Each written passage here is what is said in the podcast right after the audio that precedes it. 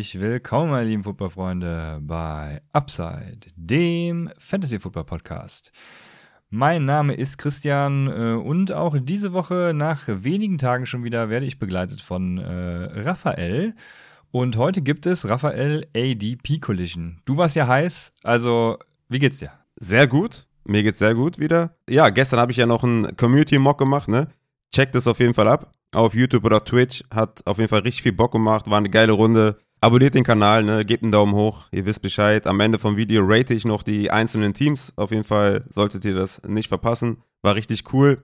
Ich habe noch zwei, drei Sachen, die ich kurz anmerken muss. Einmal nochmal zum Merch natürlich, ne? Letztes Announcement quasi. Wir bestellen ja nach, ne? Äh, aber wir machen das so, dass wir bis zum 22.06., also bis übermorgen, noch Bestellungen entgegennehmen. Ihr müsst mir dafür nur eine Nachricht schreiben mit den Sachen, die ihr wollt und in eurer Größe. Adresse, Name natürlich auch. Und dann müsst ihr in Vorkasse treten und dann schicken wir das unseren Partnern und circa in einem Monat oder was sollten die Sachen, glaube ich, da sein. Wichtig noch zu erwähnen, wenn ihr etwas für eure Kids möchtet, ist das auch möglich. Einfach mit angeben vielleicht. Die Kosten sind dann fürs Shirt 19,90 und für den Hoodie 29,90, nur dass ihr da Bescheid wisst. Und ansonsten habe ich noch was für die Supporter-Shirts. Die sind jetzt soweit fertig, da ist alles vorbereitet, alles bürokratische geregelt, die Sachen sind da. Checkt dafür auf jeden Fall eure Patreon-Nachrichten. Ne? Drei Leute haben mir immer noch nicht geantwortet, also nicht verpassen. Ich meine, dann trage ich die halt selbst, kein Problem. Ähm, aber sollte halt ein Goodie für euch sein, für euren fetten Support. Deswegen lasst euch das auf jeden Fall nicht entgehen. Und auch an die Leute, die im High-Ceiling-Tier sind oder im Goat-Tier, da bin ich auf jeden Fall in den letzten Zügen, euch da was Geiles zukommen zu lassen. Deswegen stay tuned auch an dieser Stelle. Und genau, was habe ich noch? Ich habe noch eine Folge mit Michael Klock aufgenommen am Samstag. Das hänge ich dann an diese Folge dran mit seinem neuen Projekt, der, ähm, dem German Charity Bowl. Wer sich denkt, ey, ADP Collision, lasst mich damit in Ruhe, ich will direkt zum Michael rüberskippen. Wird natürlich in der Folgenbeschreibung verlinkt, auch seine ganzen, äh, ja, keine Ahnung, das Projekt, die Internetseite, der Verein etc. wird alles verlinkt. Deswegen check das ab. Und du hast recht, ich bin vollkommen heiß auf ADP Collision, weil ich habe Bock, über die Spieler zu reden und mit dir zusammen darüber zu quatschen. Jo, ja, dann geht's auch direkt los. Wir haben, denke ich, keine News und äh, wir können starten in unserer ADP Collision. ADP Collision meint, wo sind wir höher oder niedriger als die Average Draft Position, die ja so viel bedeutet wie eure getätigten Mock Drafts. Also, wenn zehn Leute von euch äh, Christian McCaffrey an 1 nehmen, dann ist seine ADP 1 und ansonsten eben das Mittel. Ihr werdet, äh, denke ich, soweit Mathe können. Und genau, die Average Draft Position. Und äh, zuallererst muss man sagen, Hayden Wings, äh, ne, letztes, letzte Folge hatte ich ihn, glaube ich, schon mal erwähnt, der äh, macht immer ganz netten äh, Stuff von Underdog Fantasy. Natürlich jetzt auch wieder auf Best Ball bezogen, aber der hat sich auch mal angeguckt, wann oder, oder ob es überhaupt Sinn macht, ähm, zu reachen. Oder eben auch nicht zu reachen, sondern das Gegenteil von reachen, äh, zu stealen im Endeffekt. Sollte man Spieler an seiner ADP draften, war die Frage, die er sich gestellt hat. Wie gesagt, immer auf Best Ball jetzt ähm, bezogen, weil da kann man eben kein Kadermanagement betreiben. Ne? Wenn ich jetzt, äh, ja, wie letztes Jahr Antonio Gibson 1.1 nehme, dann äh, kann ich eben noch dafür sorgen, dass ich meinen Kader anderweitig hinkriege.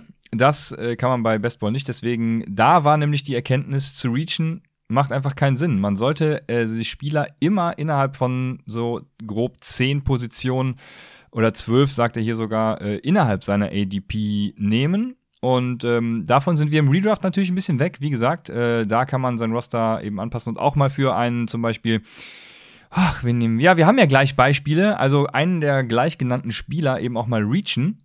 Und wenn das Ganze eben nichts wird, dann äh, tradet man oder holt sich den nächsten Waferwire, ähm, den nächsten, der nächste, der euer Championship-Team komplettieren wird. So, mir fehlt das Wort. Aber den holt man dann eben und deshalb machen wir das hier, um zu sagen, was sind unsere Favorites und wo äh, sehen wir tatsächlich Potenzial.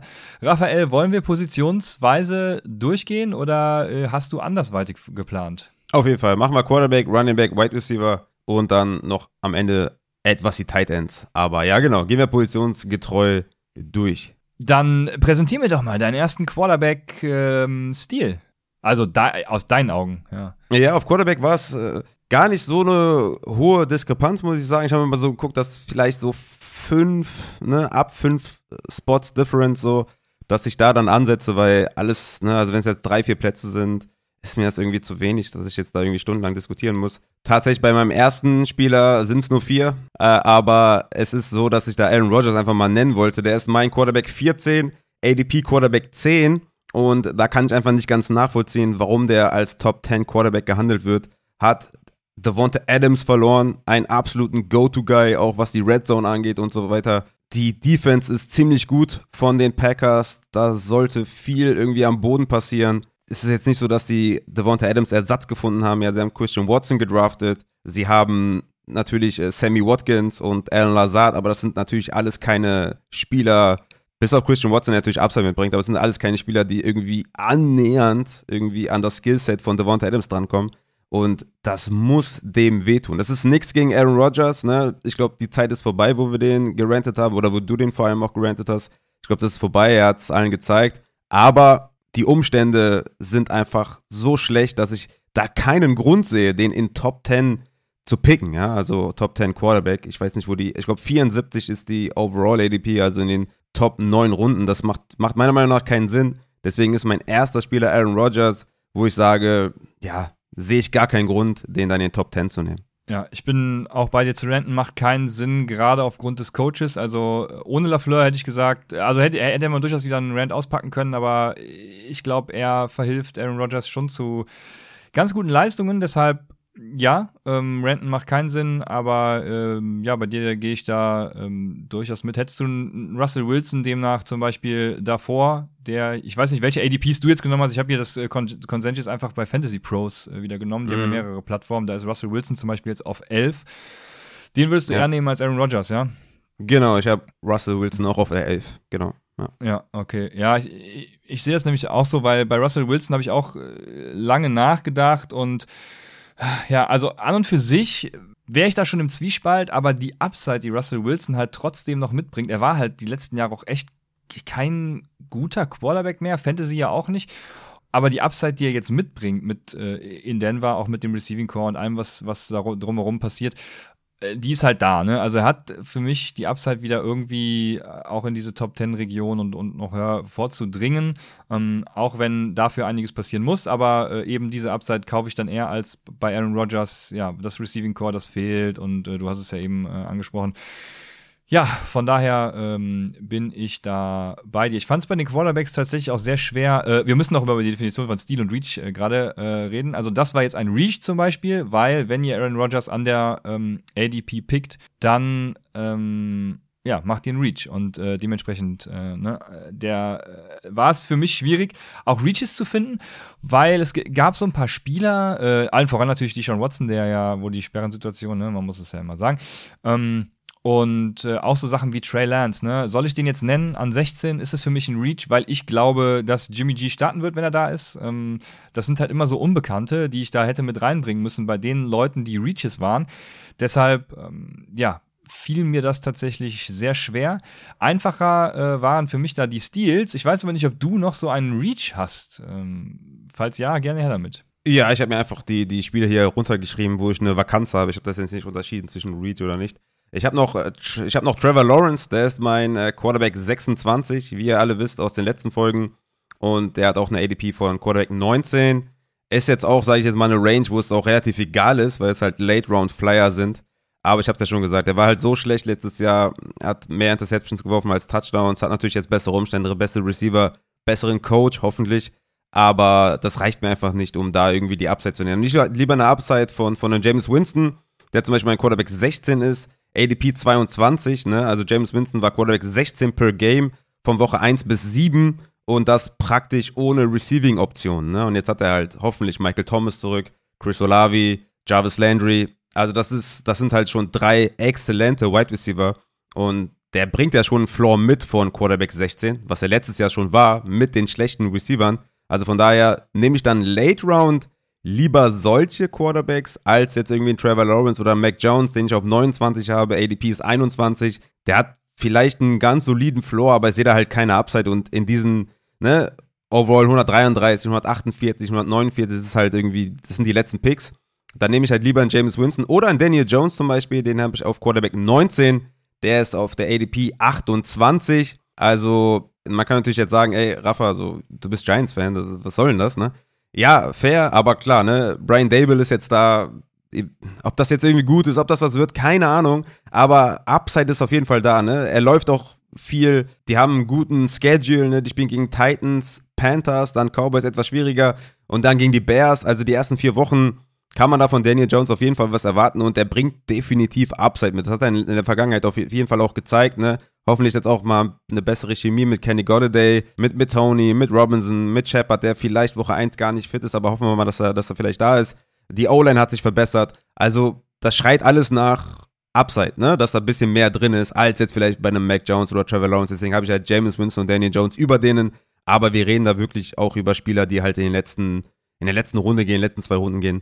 Da, da gehe ich halt ganz klar auf die Upside und, und nicht irgendwie auf so, auf so eine, auf so eine Bust-Möglichkeit wie bei Trevor Lawrence, der, ja, wo sich die Receiving-Option gebessert hat, aber jetzt nicht so grundlegend extrem. Ne? Und der muss halt einen Riesenschritt nach vorne machen, dass er halt irgendwie einen normalen Floor bekommt. Ja, du sagst es schon. Also, jetzt sind wir schon bei den Sleepern. Ich habe gleich noch einen, den ich relativ hoch habe, aber dann bleiben wir erstmal bei den Sleepern.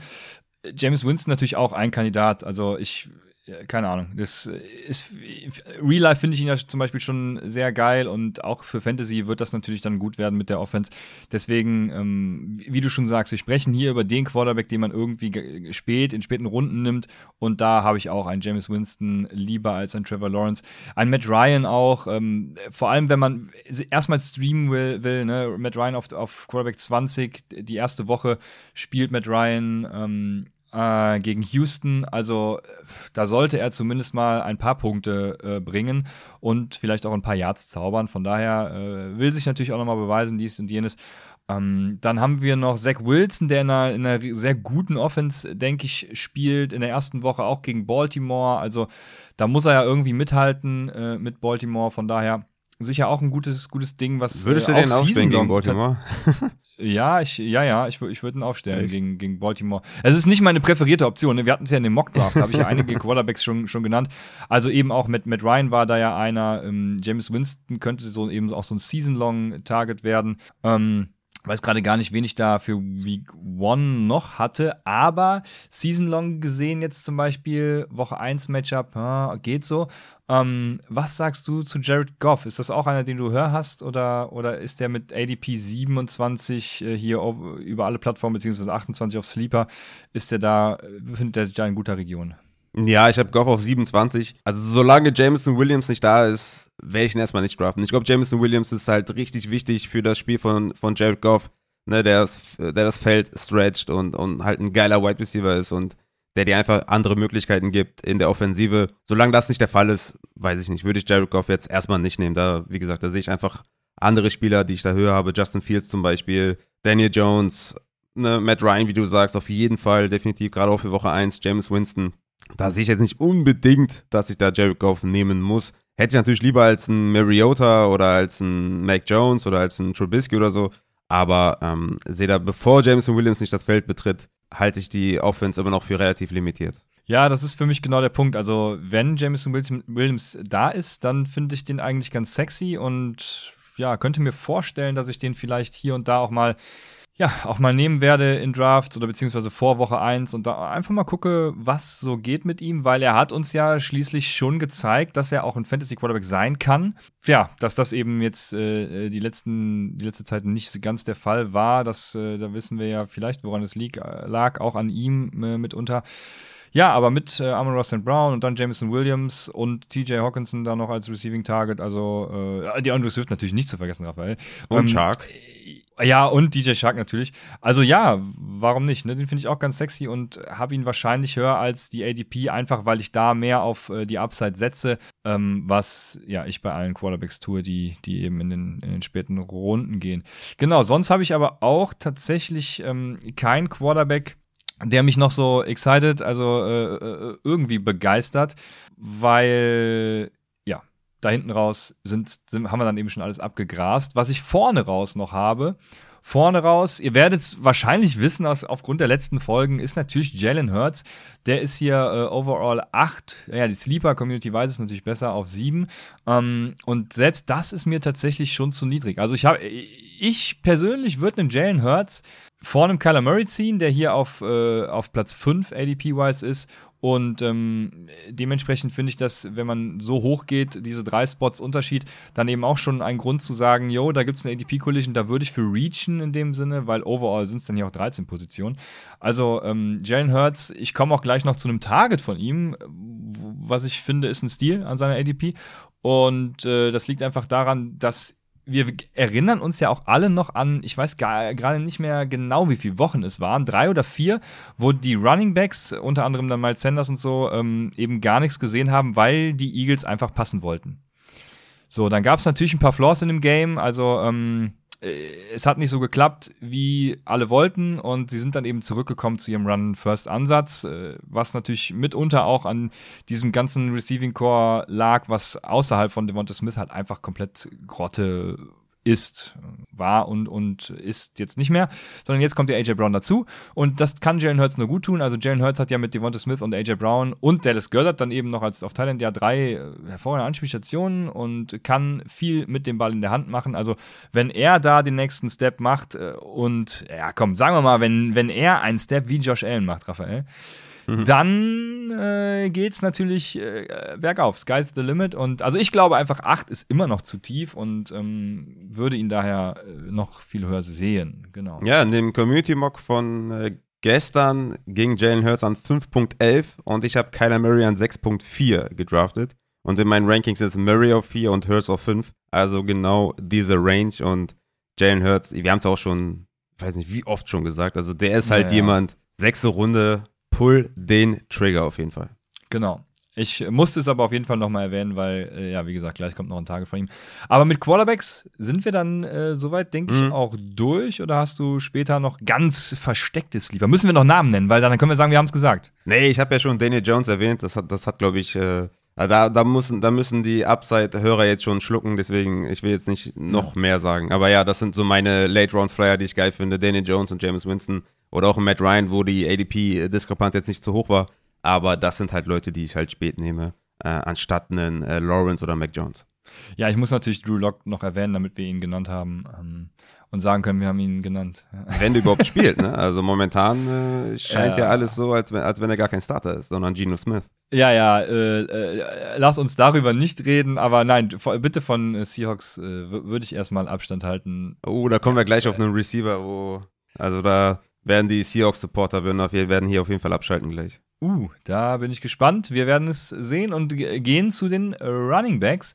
Wen präsentierst du mir auf Running Back, Raphael? Ja, der erste offensichtliche ist, ist natürlich äh, Christian McCaffrey, ist mein Running Back 1. Ich kann ihn auch auf 2 packen und JT auf 1. ADP ist Running Back 6. Ne? Also das ist heftig. So.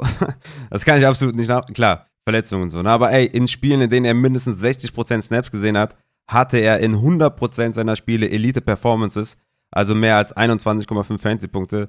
Hat natürlich 70% der Spiele in den letzten zwei Saisons verpasst, aber es waren alles immer andere Verletzungen, verschiedene Verletzungen. Und wenn du echt so super viel Schiss hast, irgendwie, dass er sich verletzt, dann nimm halt irgendwie Deontay Foreman noch irgendwann in der vorletzten Runde, keine Ahnung. Aber Christian McCaffrey ist ohne Zweifeln mindestens Top 3, ja, wirklich mindestens. Für mich halt die 1, aber ADP 6 ist halt wirklich crazy. Äh, da muss ich erst zweimal hingucken. Äh, bei meinem zweiten, den ich gleich nenne, muss ich auch zweimal hingucken, weil der ist auf der 2, was ich auch viel zu hoch finde.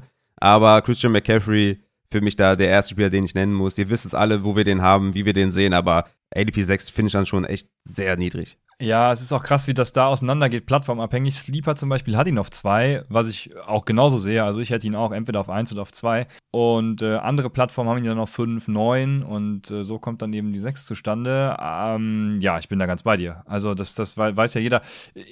Er hatte zwar Verletzungen, klar, aber er hatte Verletzungen, die man nicht ja, für die Zukunft projecten kann. Also die keine, keine Dauerburner sind, sondern die, ja, immer wieder was, was anderes und er ist deswegen nicht injury-prone oder so, sondern ähm, für mich haben die Verletzungen in dem Sinne keine Bewandtnis.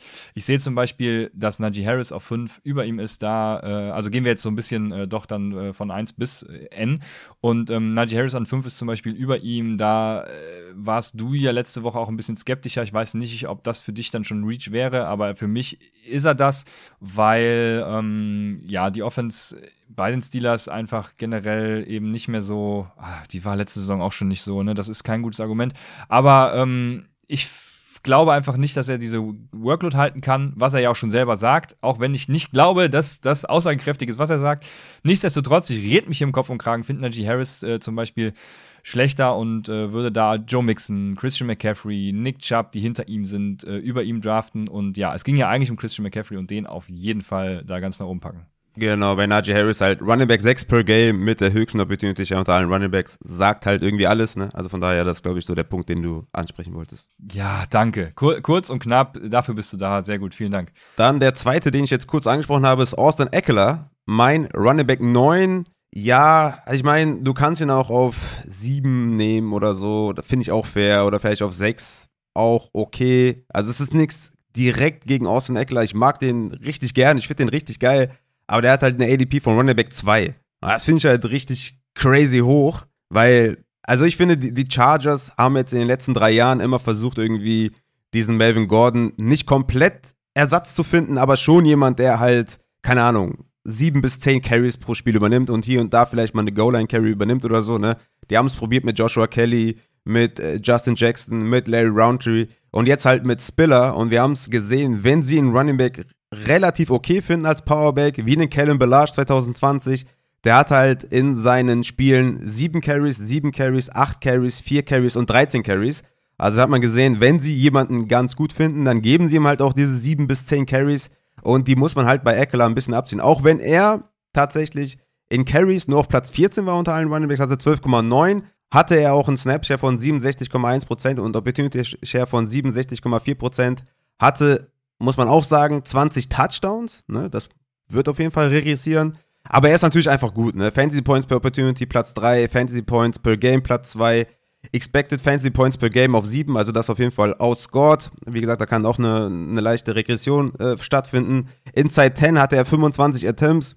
Also das kann auch ein bisschen weniger werden jetzt mit Spiller. Ich sage nicht, dass Eckler kein First-Round Running Back ist, ne? Versteht mich nicht falsch. Ich finde einfach nur Running Back 2 too rich. Also die Situation von letztem Jahr wird sich so nicht nochmal, ähm, wird so, glaube ich, nicht nochmal stattfinden. Ich glaube, Isaiah Spiller wird mehr sehen, als viele wahrscheinlich glauben und natürlich wird Eckler immer noch viel damit anfangen. Ne? Wie gesagt, versteht mich nicht falsch und er wird wahrscheinlich trotzdem Top 7, Top 5 Back sein, aber Top 2 ist mir einfach zu rich. Ja, also ich äh, verstehe den Punkt. Ich finde, äh, ja, let, genau, letztes Jahr waren alle viel zu, viel zu niedrig auf Austin Eckler, dieses Jahr eben viel zu hoch. Ich glaube, so oh, ja, so, so vier bis acht kann man irgendwie drüber streiten. Oder du hast ihn ja auf neun, ja, das gehe ich auch noch mit. Ähm, vier, vier bis neun oder fünf bis neun vielleicht kann man ihn auf jeden Fall sehen und da irgendwie rumschieben, wie man lustig ist. Aber ja, diese zwei, die ähm, die sehe ich definitiv auch nicht, weil ich eben auch dieses Risiko tatsächlich mit Spiller sehe. Du hast ja auch angeführt, warum.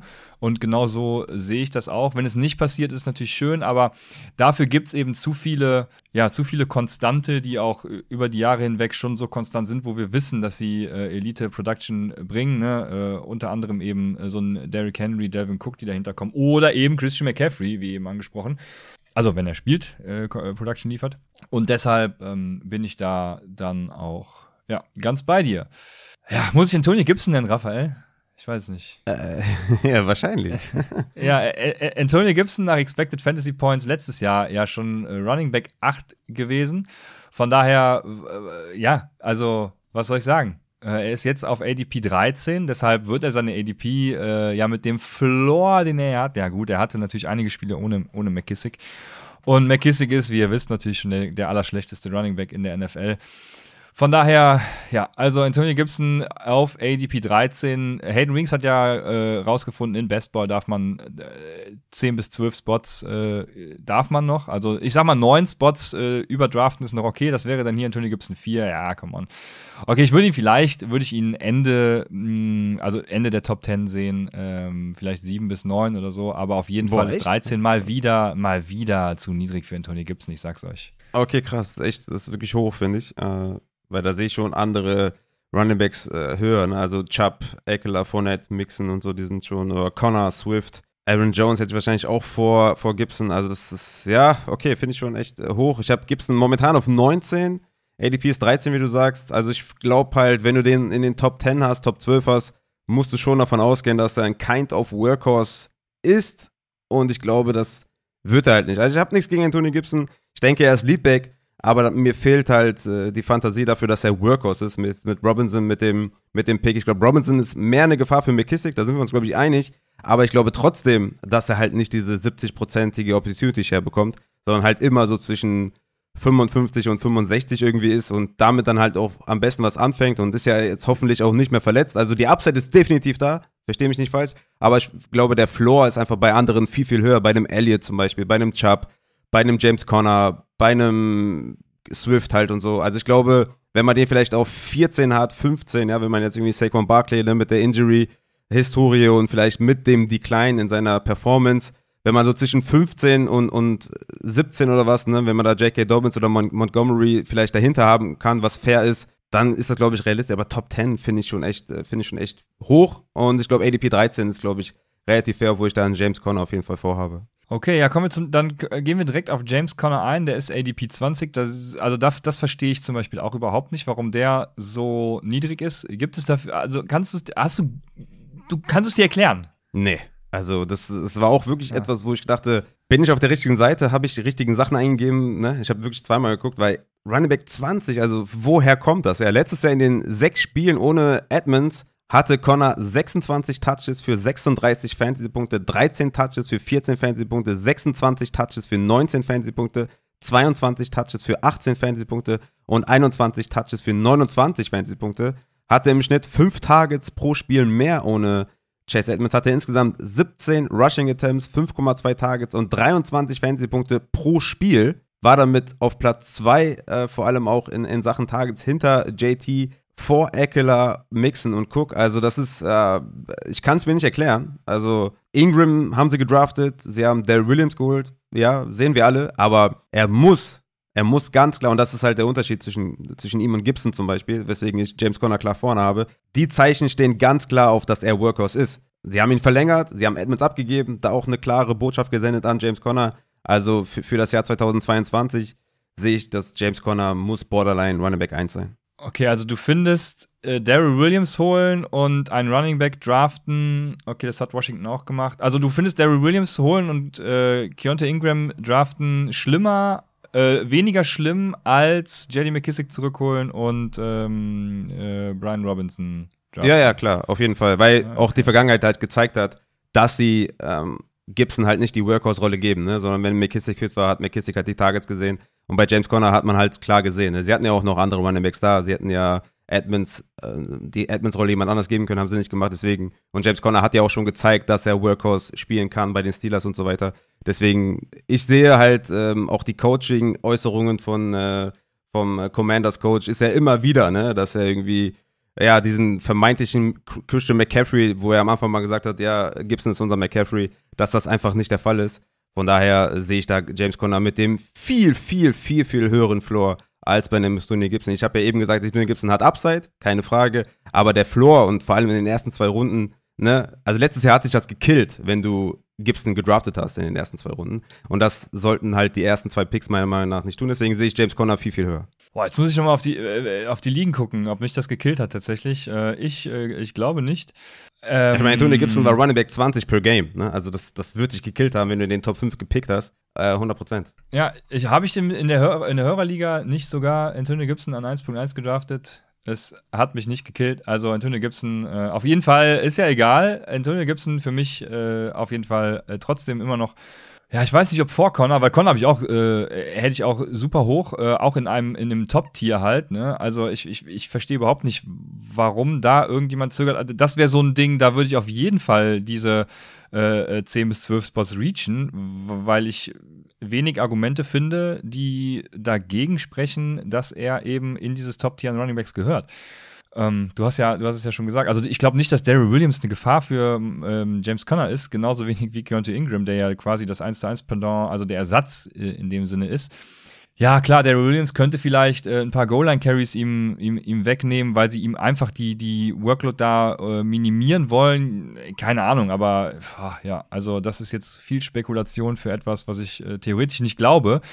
Deshalb, ja, verstehe ich es einfach nicht. Ähm, wie geht's weiter? Ich habe noch Javonte Williams, äh, den ich auf Running Back 20 habe. ADP ist Running Back 9. Es ist relativ einfach, ne? Ja, also ja. Denver ja, Broncos, ja. Running Back Opportunities letztes Jahr pro Spiel war Melvin Gordon 15,1, Javonte Williams 15,1. Also, sie haben halt Melvin Gordon zurückgeholt, ne? Für alle, die es nicht mitbekommen haben, ne? Melvin Gordon hatte letztes Jahr auch 8 Rushing Touchdowns, Javonte Williams 4. Also, die haben sich wirklich fast alles geteilt. Eine Receiving Touchdown 2 für Melvin Gordon, für Javonte 3. Also, die Opportunity war 50-50. Also, selbst wenn man, äh, und ich gehe davon aus, dass Javonte einen leichten Lead vor Melvin Gordon hat, dann ist er immer noch lange nicht Top 10. Also er ist auf 9. Wenn man dem jetzt sagt, okay, ich sehe da vielleicht so eine, weiß ich nicht, so eine Opportunity Share von irgendwie 16 pro Spiel oder sowas oder 16,5 und so, dann ist er vielleicht Running Back 15, 16, 17, aber niemals Top 10. Und deswegen, ich bin ein bisschen lower, weil ich halt glaube, dass Melvin Gordon halt, äh, ja, einfach ein guter Running Back ist. Er es letztes Jahr auch gezeigt hat und dass sie ihm weiterhin vertrauen. Und es da einfach nicht diese klare Verteilung von Targets zum Beispiel gibt zu Carries, zu Goal-Line, zu Endzone. Das wird alles ein Mischmasch, ne? Ich habe es ja letztes, letztes Jahr auch schon mehrfach gesagt. Es ist ja auch, selbst im Two-Minute-Drill war das dann in der einen Woche Javonte, in der anderen Melvin Gordon. Das ist einfach zu viel Mix, dass da eine klare Projection für mich äh, stattfinden kann. Und deswegen ist er auf 20, auch ein Running Back, den ich wahrscheinlich faden werde. Aber Running Back 9 finde ich einfach frech. Ja, frech ist vielleicht genau das richtige Wort. Äh, ja, ich weiß nicht, inwiefern das noch aus Mockdrafts auch aus der Vergangenheit rührt, wo Melvin Gordon noch nicht zurück war, ne? aber äh, weil auf Sleeper ist er mittlerweile schon Running Back 12, was immer noch zu hoch ist meines Erachtens, weil ich glaube, eben mit Melvin Gordon zurück, das ist für mich eben so einer, der nicht in dieses Top-Tier gehört weil, ja, aus den genannten Gründen. Du hast im Prinzip schon wieder alles gesagt.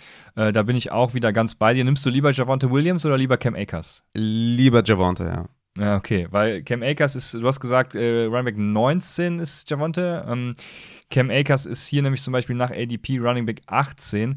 Ich verstehe natürlich die Argumentation. Ähm, ich, also ich glaube auch, mittlerweile kommt er halt in so eine Region, wo es, halt vertretbar ist. Das hat mir, glaube ich, im Mockdraft auch schon äh, thematisiert.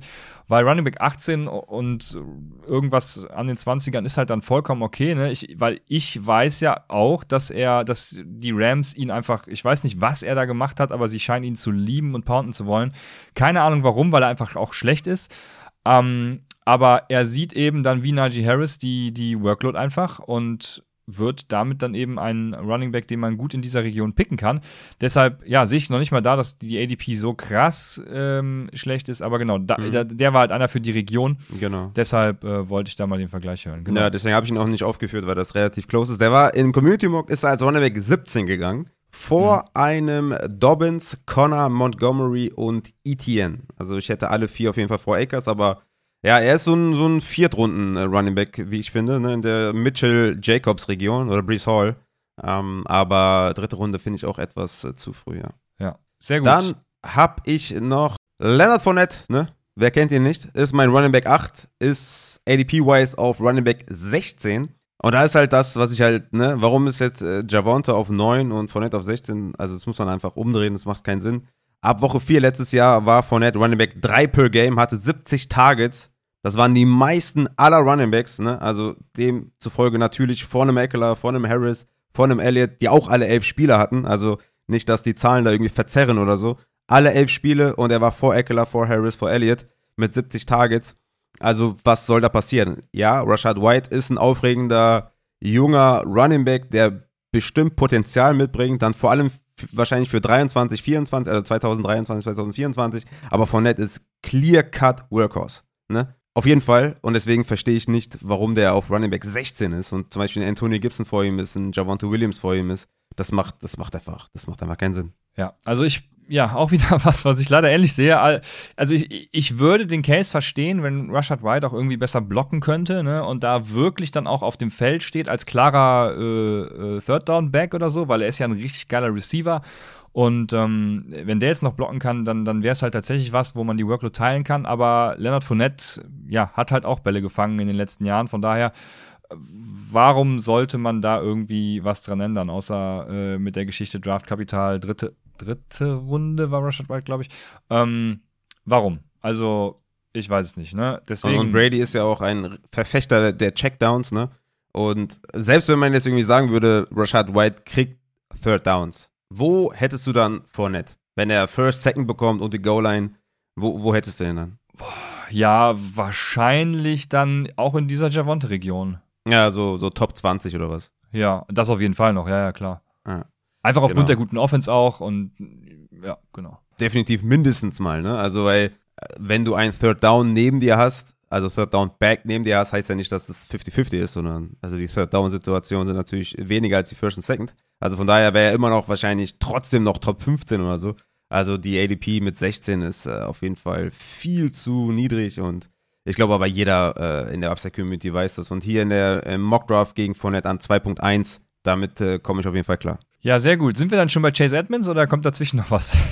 Nein, äh, dazwischen kommt noch was. Und zwar der gute Zig Elliott ist mein Running Back 11. ADP ist 17. Und das Ding bei Elliott ist ja, glaube ich, so wie jeder weiß, in Woche 4 hat er sich verletzt, ne? Hatte Torn PCL, äh, also hintere Kreuzband angerissen. Ähm, viele Running Backs äh, beenden da dann die Saison und, und äh, lassen sich das operieren oder ähm, lassen sich das auskurieren. Er hat einfach weitergespielt. Der hatte bis dato einen Snapshare von äh, 83,1, 73,3, 71,4 und 70 Prozent. Danach hat er nur zweimal noch die 70 Prozent geknackt, weil er halt verletzt war und war Running Back 5 per Game bis Woche 4. Und am Ende halt Running Back 15 per Game. Ne? Halt voller Verletzungen die Saison und äh, war halt offensichtlich nicht fit. Das heißt, mit 11 bin ich, glaube ich, noch gut bedient. Ne? Also das schreit ja einfach nach, nach einer Explosion dieses Jahr, wenn er fit ist. Weil wenn du mit so einer Verletzung halt durchspielst und immer noch als Running Back 15 die Saison abschließt, dann ist das ja mindestens mal dein Floor. Ähm, ich habe jetzt noch ein bisschen nach oben justiert auf 11, weil ich glaube, dass da einfach noch viel, viel, viel mehr Upside ist. Aber er muss mindestens eigentlich Running Back 15 weil, sein, weil er war mit so einer abgrundtief schlechten Saison immer noch Running Back 15, hatte immer noch eine gute, gute Opportunity und die wird im Zweifel einfach nur noch steigen. Deswegen ist Elliott momentan halt ein richtig geiler Stil. Ne? Also, wie gesagt, du kriegst Elliott meistens Anfang dritte Runde noch. Und das ist einfach krass. Ne? Wenn du mit McCaffrey startest, dann irgendwie, keine Ahnung, CD Lamp, äh, weiß ich nicht, äh, wen auch immer du hast da irgendwie an, an Ende zweite Runde und dann auf dem Turn auf 3.2 noch Elliott mitnimmst, dann, dann hast du den Draft fast schon gewonnen. Ja, das äh, kann man ja auch durchaus anders sehen. Also da kommt es für mich stark drauf an, woran man glaubt. Also welcher Fraktion gehört man an? Der, die sagt, Ezekiel Elliott hat den Vertrag, die Cowboys mögen ihn, er ist immer noch ein geiler Back. Dann ganz klar, pack ihn sogar in deine äh, Top 10 und schieb ihn da irgendwo rum.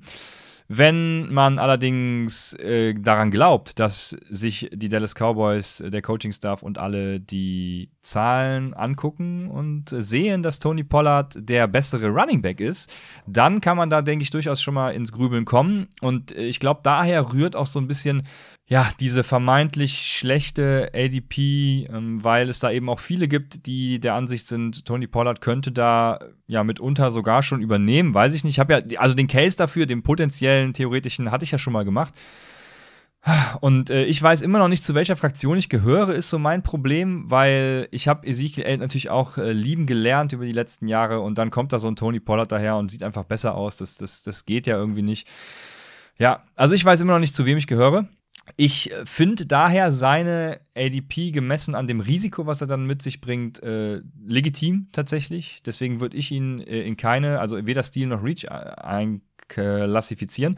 Und genau, sehe das äh, eben ganz gut. Das ist aber, ähm, wenn ich jetzt zum Beispiel nach Seattle gehe, ne, also da, das sind für mich so Fälle, da kommt es auf die Situation an und auf die Leute, was haben die für einen Grundgedanken äh, in ihrem Draft. Ne? Wenn man nach Seattle geht zum Beispiel, ähm, ich gehe jetzt schon mal kurz ein bisschen weiter nach hinten, da ist es äh, Rashad Penny, ADP 31 und ähm, ach, Kenneth Walker habe ich eben noch gesehen, ADP 39. Das rührt natürlich auch daher, dass ja, man einfach da gerade nicht weiß, wer ist da der Leadback, äh, machen sie ein Komitee, was auch immer, weil Rashad Penny sah halt mega geil aus letztes Jahr. Äh, sie haben ihn verlängert und dann trotzdem Kenneth Walker gedraftet. Also wenn man jetzt zum Beispiel davon ausgeht, sie haben Kenneth Walker gedraftet und werden ihn einfach mal ein Jahr sitzen, dann müsste Rashad Penny halt viel höher gerankt werden. Genau der umgekehrte Fall bei Kenneth Walker, wenn sie ihn starten lassen, auch viel höher, weil dann äh, hat er natürlich äh, massig Opportunity. Und ähm, das sind so einfach so Gedankenspiele, mit denen man dann auch, wenn man auf die ADP guckt, äh, eben spielen muss. Das Risiko ist äh, auch immer mit eingepreist bei Russia Penny, Kenneth Walker. Wenn ihr das Risiko eben nicht seht und sagt, äh, yo, Kenneth Walker wird eben der Starter, dann äh, habe ich auch nichts dagegen, wenn ihr, ich habe sowieso nichts gegen eure Picks, aber habe ich nichts dagegen, wenn man den früher pickt. Ähm, das ist nur so ein ähnlicher Vergleich mit, mit Sieg und Pollard, ähm, weil der Case ja von einigen gemacht wird, dass der Pollard tatsächlich der bessere, also der bessere ist er, klar, aber auch der bessere dann für Fantasy. Ähm, das bleibt natürlich ganz krass abzuwarten. Und jo, jetzt habe ich schon ein bisschen äh, vorgegriffen, aber äh, du führst wahrscheinlich noch durch mit deinem nächsten Spieler. Ja, ich habe noch J.K. Dobbins mitgebracht, da ist mein Running Back 16. Vielleicht bin ich da etwas zu hoch, vielleicht zwei, drei Spots oder so. Aber ADP ist 22. Ich glaube einfach, dass er fit sein wird. Äh, man hat ja auch schon gehört, dass er für die Training Camps fit sein soll, was natürlich ein sehr, sehr gutes Zeichen ist, dass er auch dann voll angreifen kann 2022. Und ja, ich sehe da einfach wenig Konkurrenz. Ne? Gus Edwards, mal schauen, ob der zurückkommt. Dann haben sie natürlich noch Mike Davis geholt, mal gucken, ob der überhaupt das Team schafft. Und ich denke einfach, dass eine hervorragende Kombination ist mit Lamar Jackson. Und er ist halt vom Talent her ein Running Back, den ich sehr, sehr gut finde. Und insgesamt die, die Goal-Line-Attempts, die Red Zone und so, wird er wahrscheinlich dominieren. Und deswegen, also ich projiziere das schon oder ich projecte das schon so ein bisschen, dass er halt fit ist und dass er die ganzen guten Valuable Touches bekommt. Deswegen habe ich ihn auf, 17, äh, auf 16 und der ist auf jeden Fall ein Spieler, den ich dann vor der ADP picken würde, weil ich ihn unbedingt haben möchte. Ich weiß gar nicht, ob ich dann in die Situation kommen werde, weil ich in der ersten, in der ersten Runde mit Sicherheit einen Running Back nehme. Und ob ich dann quasi noch, äh, ja, den, keine Ahnung, Drittrunden-Pick für Dobbins noch ausgeben werde, ist dann die andere Sache.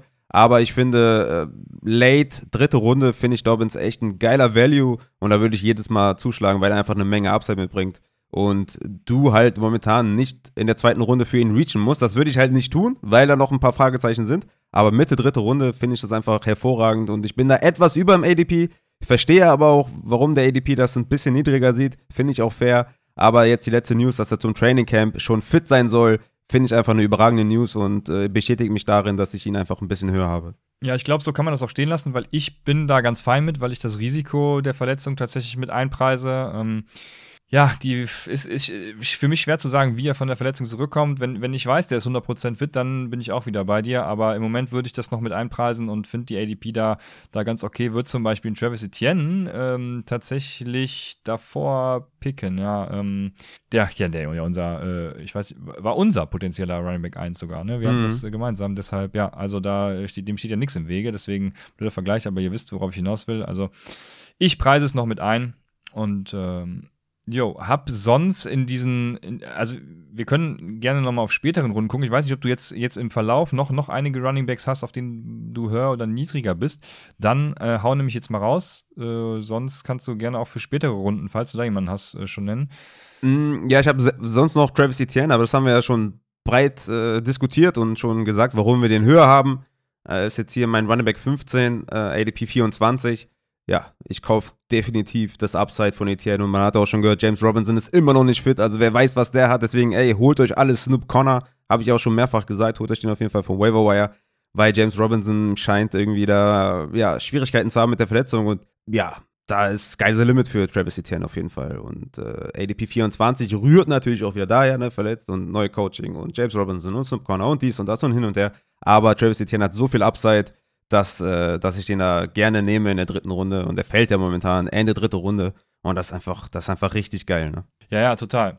Ähm, Finde ich auch. Also überall, wo ich bisher gedraftet habe, habe ich ihn auch bekommen können. Tatsächlich bin gespannt, wie das dann in den richtigen Drafts zu Saisonbeginn aussieht. Äh, ich hoffe, ja, es wird wahrscheinlich viel mit Upside Community sein, deswegen wird es schwer, aber mm. ich setze Hoffnung da rein. Ja, wo, wo, ich wahrscheinlich alleine sein werde, das äh, wisst ihr ja auch jetzt schon, wenn ihr die letzten Wochen zuhört, ist äh, natürlich Ronald Jones.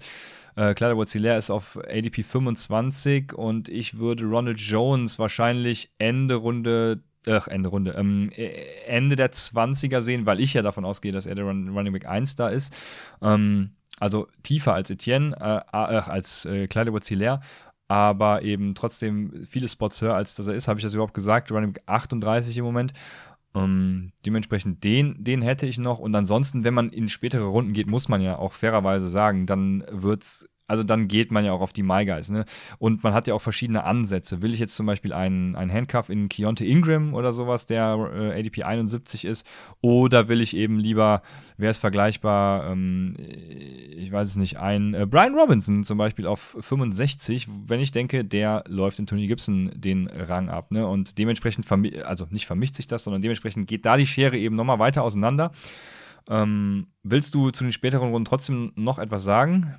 Ich hatte noch ein paar Mid Midrounder. Äh, ich habe zum Beispiel AJ Dillon, den habe ich auf 33, also mein Running Back 33, ADP 26. Um, das finde ich schon echt auch wieder hoch. Ne? Also wenn man guckt, Travis Etienne ist 24 und AJ Dillon 26. Also der hatte letztes Jahr 187 Carries, 11 pro Spiel, war damit Running Back 20, hatte 37 Tages, war damit Running Back 41 hatte halt 46 Red Zone äh, Touches, davon 6 Goal Line Carries, insgesamt 7 Touchdowns, was natürlich echt in Ordnung ist, ne? Hatte Fantasy Points per Opportunity 0,83, Platz 34 und Fantasy Points per Game Platz 29 mit 10,9, ein Snapshare von 42,6%, Opportunity Share von 45,1%, Platz 41 also ich sehe nicht, warum der dann aufgrund, de, also aufgrund dieser Zahlen und wenn man die, die Total Touchdowns von, von 7, 3,2%ige Rate noch ein bisschen drosselt, dann hat er niemals die ADP von 26. Also ich hätte halt lieber in so einer Range lieber einen Chase Edmonds, der meiner Meinung nach der Leadback ist in Miami, lieber einen Miles Sanders, der der Leadback ist in, in Philadelphia, ähm, einen Devin Singletary, der Leadback ist in, in Buffalo weil ich glaube, dass AJ Dillon ist halt ja der Komplementär-Back zu Aaron Jones. Und ich weiß, dass die Packers Defense gut ist. Die Frage ist halt wirklich, wie gut ist die Offense und wie viel können die die Zeit auslaufen. Ne? Weil AJ Dillon war auch ein Spieler, der natürlich sehr viele Carries gesehen hat in der Garbage Time. Und letztes Jahr gab es davon sehr viel bei Green Bay Spielen. Und ich bin mir einfach da viel zu unsicher, dass er da vielleicht eine ja, ich, ich sehe ihn zum Beispiel hinter Kareem Hunt, weil ich glaube, dass Kareem Hunt erstens, erstens besser ist, zweitens Target sieht in einem besseren Team, overall betrachtet und dass AJ Dillon da einfach zu eingeschränkt ist und only Rushing sieht und davon halt wahrscheinlich äh, gar nicht so viel kommen wird, weil sie halt wahrscheinlich ein bisschen mehr passen müssen, weil die, weil die Offense einfach, ja, mit Devon Helms einfach ein Piece verloren haben und Aaron Jones da aus dem Backfield viele, viele Bälle fangen wird und AJ Dillon da, was seine Opportunity angeht, einen Step nach hinten machen wird. Deswegen sehe ich ADP 26 viel zu hoch. Ja, ja, overall wäre das hier laut Fantasy Pros 60 und das ist halt der letzte Pick in Runde 5 bei einer 12-Team-Liga und das, das ist, ist, eine Starting-Position. Ne? Also AJ Starter, Dillon ist so, ja, genau. Ja, ja, AJ Dillon ist halt so ein Running Back, den würde ich irgendwann picken, wenn meine Starter voll sind und ich mir denke, auch geh mal auf die Upside. Aber ähm, da bin ich auch komplett raus. Also der würde bei mir irgendwann in der neunten Runde oder wann das auch immer ist, äh, würde ich da mal mit dem Gedanken spielen, weil ich finde ihn überhaupt nicht sexy tatsächlich. Vor allem nicht, wenn man hier sieht, die ADP von Aaron Jones ist halt Running Back 12. Ähm, also was erwarten die Leute denn da? Dass, dass sie zwei, fast Running Back 2 featuren, ähm, also ein Running Back 1 und ein Running Back 2. Äh, ja, nee, da bin ich auch, auch raus, muss ich sagen, da gehe ich mit. Yes, und dann muss ich natürlich mein Spezi nennen, Chase Edmonds, mein Running Back 26, ADP 35. Ja, bis zu seiner Verletzung letztes Jahr bei den Cardinals war er Running Back 20. Also das sollte dann äh, quasi sein Floor sein also von Woche 1 bis 8 war er Running Back 20. Hatte insgesamt in der letzten Saison 53 Targets, 4,4 pro Spiel, Running Back 17, Target Share 13,4, Running Back 7, Yards per Route Run 1,65, Running Back 9, hatte Yards per Touch, war Running Back 7 insgesamt mit 5,7, True Yards per Carry, Running Back 9, also hat er auch was angefangen mit seiner Situation, war relativ gut, würde ich schon fast sagen. Und jetzt bei den Dolphins sehe ich einfach nicht die Konkurrenz. Ne? Also Mossad hat immer wieder mit Verletzungen zu kämpfen. Michel ist einfach ein relativ schlechter Runner, der natürlich auch keine Bälle fängt. Also Chase Edmonds in einem, in einem West Coast-System mit Tour, der wahrscheinlich auch wieder einige Dump-Off-Pässe loswerden wird oder auch den Ball möglichst schnell aus den Händen haben möchte, wird Chase Edmonds, denke ich mal, das ein oder andere Mal anvisieren. Deswegen sehe ich äh, Chase Edmonds einfach mit einer massiven Upside und ich habe ihn auf 26 dachte eigentlich, dass ich damit noch. Ich dachte eigentlich am Anfang, dass ich ziemlich hoch bin bei ihm. Dann habe ich halt Rankings gemacht, habe gesehen, okay, der ist quasi nur auf 26. Aber ich glaube, das ist einfach ein richtig geiles Midround-Target, der dir einfach sehr, sehr viel Upside bringt auf der Running-Position. Der ist zum Beispiel gestern im Community-Mock an Runde, in der Runde äh, an 7.3 gegangen. Und ich finde, das ist einfach super Value. Und ich habe den auch in unserem Mock-Draft, glaube ich, auch in der achten Runde oder was genommen oder siebten Runde. Also das finde ich einfach richtig geil und da sollte man auf jeden Fall zuschlagen, weil er einfach sehr, sehr viel Upside mitbringt in einer Offense, die, ja, denke ich mal, viel kurz passen wird und da wird Chase Edmonds eine beliebte Option sein. Ja, ich bin bisher tatsächlich noch nie in die Bredouille gekommen, da äh, zu überlegen, Running Back zu picken, weil ich da immer auf die Wide Receiver gegangen bin. Aber ich, also ja, wenn ich zum Beispiel so einen Zero Running Back Ansatz gehe, den man, wie wir seit letzter Folge wissen, hört da gerne rein, äh, nicht tun sollte, dann wäre das natürlich ein Target, ein ne, potenzieller Leadback da in, in Miami, wenn, also er hat ja, du hast ja alles gesagt, er hat gezeigt, dass es kann, dies, das und ähm, von daher, wenn die Dolphins das so sehen und ihn da als Leadback einplanen, äh, dann habt ihr da natürlich einen Stil gelandet, weil dann hat er das Running Back 2 Potenzial und das eben für den Discount da unten äh, wäre natürlich geil. Ja. Also, ich, ich, bin natürlich bei meinem äh, diesjährigen Elijah Mitchell. Jetzt habe ich schon wieder den Namen vergessen. Zach, Zach Rundy Wright war es, ne? Zach, One, Zach White, so. Glaube ich war es. Äh, äh, boah, ihr müsst mich korrigieren, wenn ich da fa falsch liege. Ich äh, habe die Rookie Running Backs schon öfters durcheinander geworfen äh, in dieser Offseason. Aber auf jeden Fall werdet ihr wissen, wen ich meine, weil ich ihn auch schon öfter genannt habe. Ähm, deswegen, ja, bin ich ein bisschen skeptisch, aber ich verstehe voll den Case. Ja, selbst wenn das ist, selbst wenn, wenn White jetzt die Connor-Rolle übernimmt, wie letztes Jahr bei den Cardinals, hat er immer noch einen guten 20 bis 25, also ein Low-End Running Back 2 Floor. Also deswegen die ADP wird er mit Sicherheit ausstechen, egal ob der jetzt White kommt oder nicht, weil er immer noch ein Receiving Back ist, der halt ein Change of Pace, Change of Pace Guy ist, hier ein paar Carries bekommt. Also von daher, das ist sein Floor. Ähm, wo ich ihn jetzt gerade habe. Das glaube ich, nicht mal hoch angesetzt. Ja. Okay, dann sind wir, denke ich, durch mit den Running Backs, falls du jetzt nicht. Ja, ich, ich habe ich hab noch so ein paar, die man jetzt, glaube ich, gar nicht so großartig besprechen muss. Ich äh, bin irgendwie bei Kenneth Walker höher. Ich weiß gar nicht warum. Ich habe ihn auf 29. Das ist irgendwie schon gar nicht so hoch und der ist halt auf 39 ADP. Ist gar kein Target von mir. Der ist halt da gelandet, aber ist jetzt niemand, wo ich jetzt irgendwie Cases mache, dass ihr den unbedingt draften müsst, weil ich halt Penny auch äh, als Gefahr sehe, aber gut, ist halt auf 39, finde ich dann doch ein bisschen zu niedrig. Isaiah Spiller habe ich halt ein bisschen höher. Das sind dann halt so Running Backs, die, wo ich glaube, dass die halt mehr eine Rolle bekommen, als die Leute jetzt gerade ja, das Vertrauen haben in diese Spieler. Ich habe Isaiah Spiller auf 37, sein ADP ist 47. Dann habe ich Damian Pierce auf 35, weil er die Chance hat, halt, ja, mindestens Leadback zu sein, vielleicht sogar Workhorse, aber das ist halt auch ein Late-Round-Pick, der geht 170 momentan, also da müsst, müsst ihr halt nicht reachen, dann könnt ihr auch in der 10. Runde, 11. Runde halt mal nehmen einfach, ne? Und Tyler Algier natürlich, mein Running Back 38, momentan ADP 57. Das ist halt, wie, wie gesagt, so eine Philosophiefrage, ne? Was macht man jetzt in den späten Runden? Geht man jetzt da jetzt auf jemanden, wo man denkt, dass der die äh, Rolle von allein übernehmen kann, ne? Also, dass er kein klarer Backup ist, sondern von sich aus alleine die, die Opportunity nutzt und da durchstartet. Oder, oder nimmt man halt einen Daryl Williams oder, keine Ahnung, einen Daryl Henderson oder einen Gainwell oder so, wo man halt weiß, dass sie es von alleine leider nicht schaffen werden. Äh, von daher mh, sehe ich da die halt ein bisschen höher, aber das, das wird wahrscheinlich auch Richtung Draft sich ein bisschen einpendeln, glaube ich. Ja, wie gesagt, das ist schon, schon diese Region, wo ich, wo ich überhaupt keinen Case dagegen gegen irgendwas machen kann, weil ich einfach glaube, die Schere geht so auseinander von, von, von dem, was man dann eben so glaubt und äh, finde da Reaches äh, wie auch Steals. Äh, Steals finde ich natürlich immer okay, aber äh, finde da auch dann teilweise Reaches okay. Deswegen, ja, würde ich sagen, wir machen weiter mit den Wide Receivers.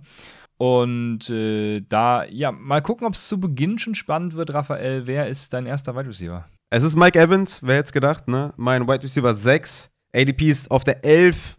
Ich habe es jetzt mal aufgenommen, weil es halt ne, in den ersten zwei Runden äh, vonstatten geht und es da vielleicht an fünf Spots äh, vielleicht irgendwie, ja, doch Gesprächsstoff geben könnte. Hat 27 Touchdowns in den letzten zwei Saisons mit Tom Brady gefangen. Also das ist jetzt nichts irgendwie, was aus Versehen passiert, passiert ist, dass er so viele Touchdowns fängt, sondern das ist einfach, Brady liebt es einfach auf ihn zu werfen in der Endzone, in der Red Zone.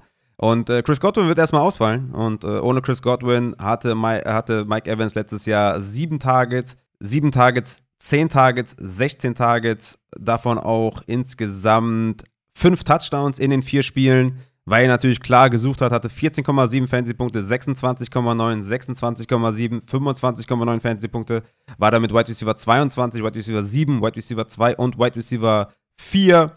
Hatte auch Air Yard Share, der richtig hoch war, 109 Air Yards, 180 Air Yards, 84 Air Yards. Also Tom Brady wird seinen Go-To-Guy in der Offense auf jeden Fall suchen und definitiv finden. Vielleicht bin ich mit 6 etwas hoch. Vielleicht werde ich das ein bisschen nach hinten justieren. Vielleicht auf 8, 9, 10, irgendwie sowas. Kann schon sein. Aber momentan in den Drafts, wo ich da reingehe, vor allem jetzt auch noch ohne Gronk, sehe ich da auf jeden Fall Mike Evans, der, der da auf jeden Fall eine massive Target-Share haben muss. Und er ist sowieso schon ein Go-To-Guy in der Endzone, was relativ wichtig ist, was so Touchdown Points angeht, diese Valuable Points einfach angeht und die Air Yards sind auch immer sehr hoch bei, bei Mike Evans, weil Godwin halt auch viel ausgefallen ist, aber ich glaube auch gerade ne, ohne AB, ohne Godwin, diese ganze Wide Receiver Gruppe hat sich halt total geändert. Da ist Russell Gage halt die größte Gefahr Und das sagt, glaube ich, auch schon alles. Ja, durchaus. Also, wie du schon sagst, eine 6 könnte man vielleicht drüber streiten, aber ähm, ich glaube, er ist auf jeden Fall da an 11 ja, nicht, nicht gut aufgehoben und muss ein paar Spots hoch. Wen ich zum Beispiel damit tauschen würde, ist gerade noch auf ADP 8 Tyreek Hill, äh, jetzt in Miami, neuem Team. Und ich glaube einfach, also letztes Jahr ja noch in den Top 3 gewesen als Wide Receiver mit äh, Kansas City, auch ganz klar warum. Ne? Patrick Mahomes äh, feuert ihm da die Bälle raus.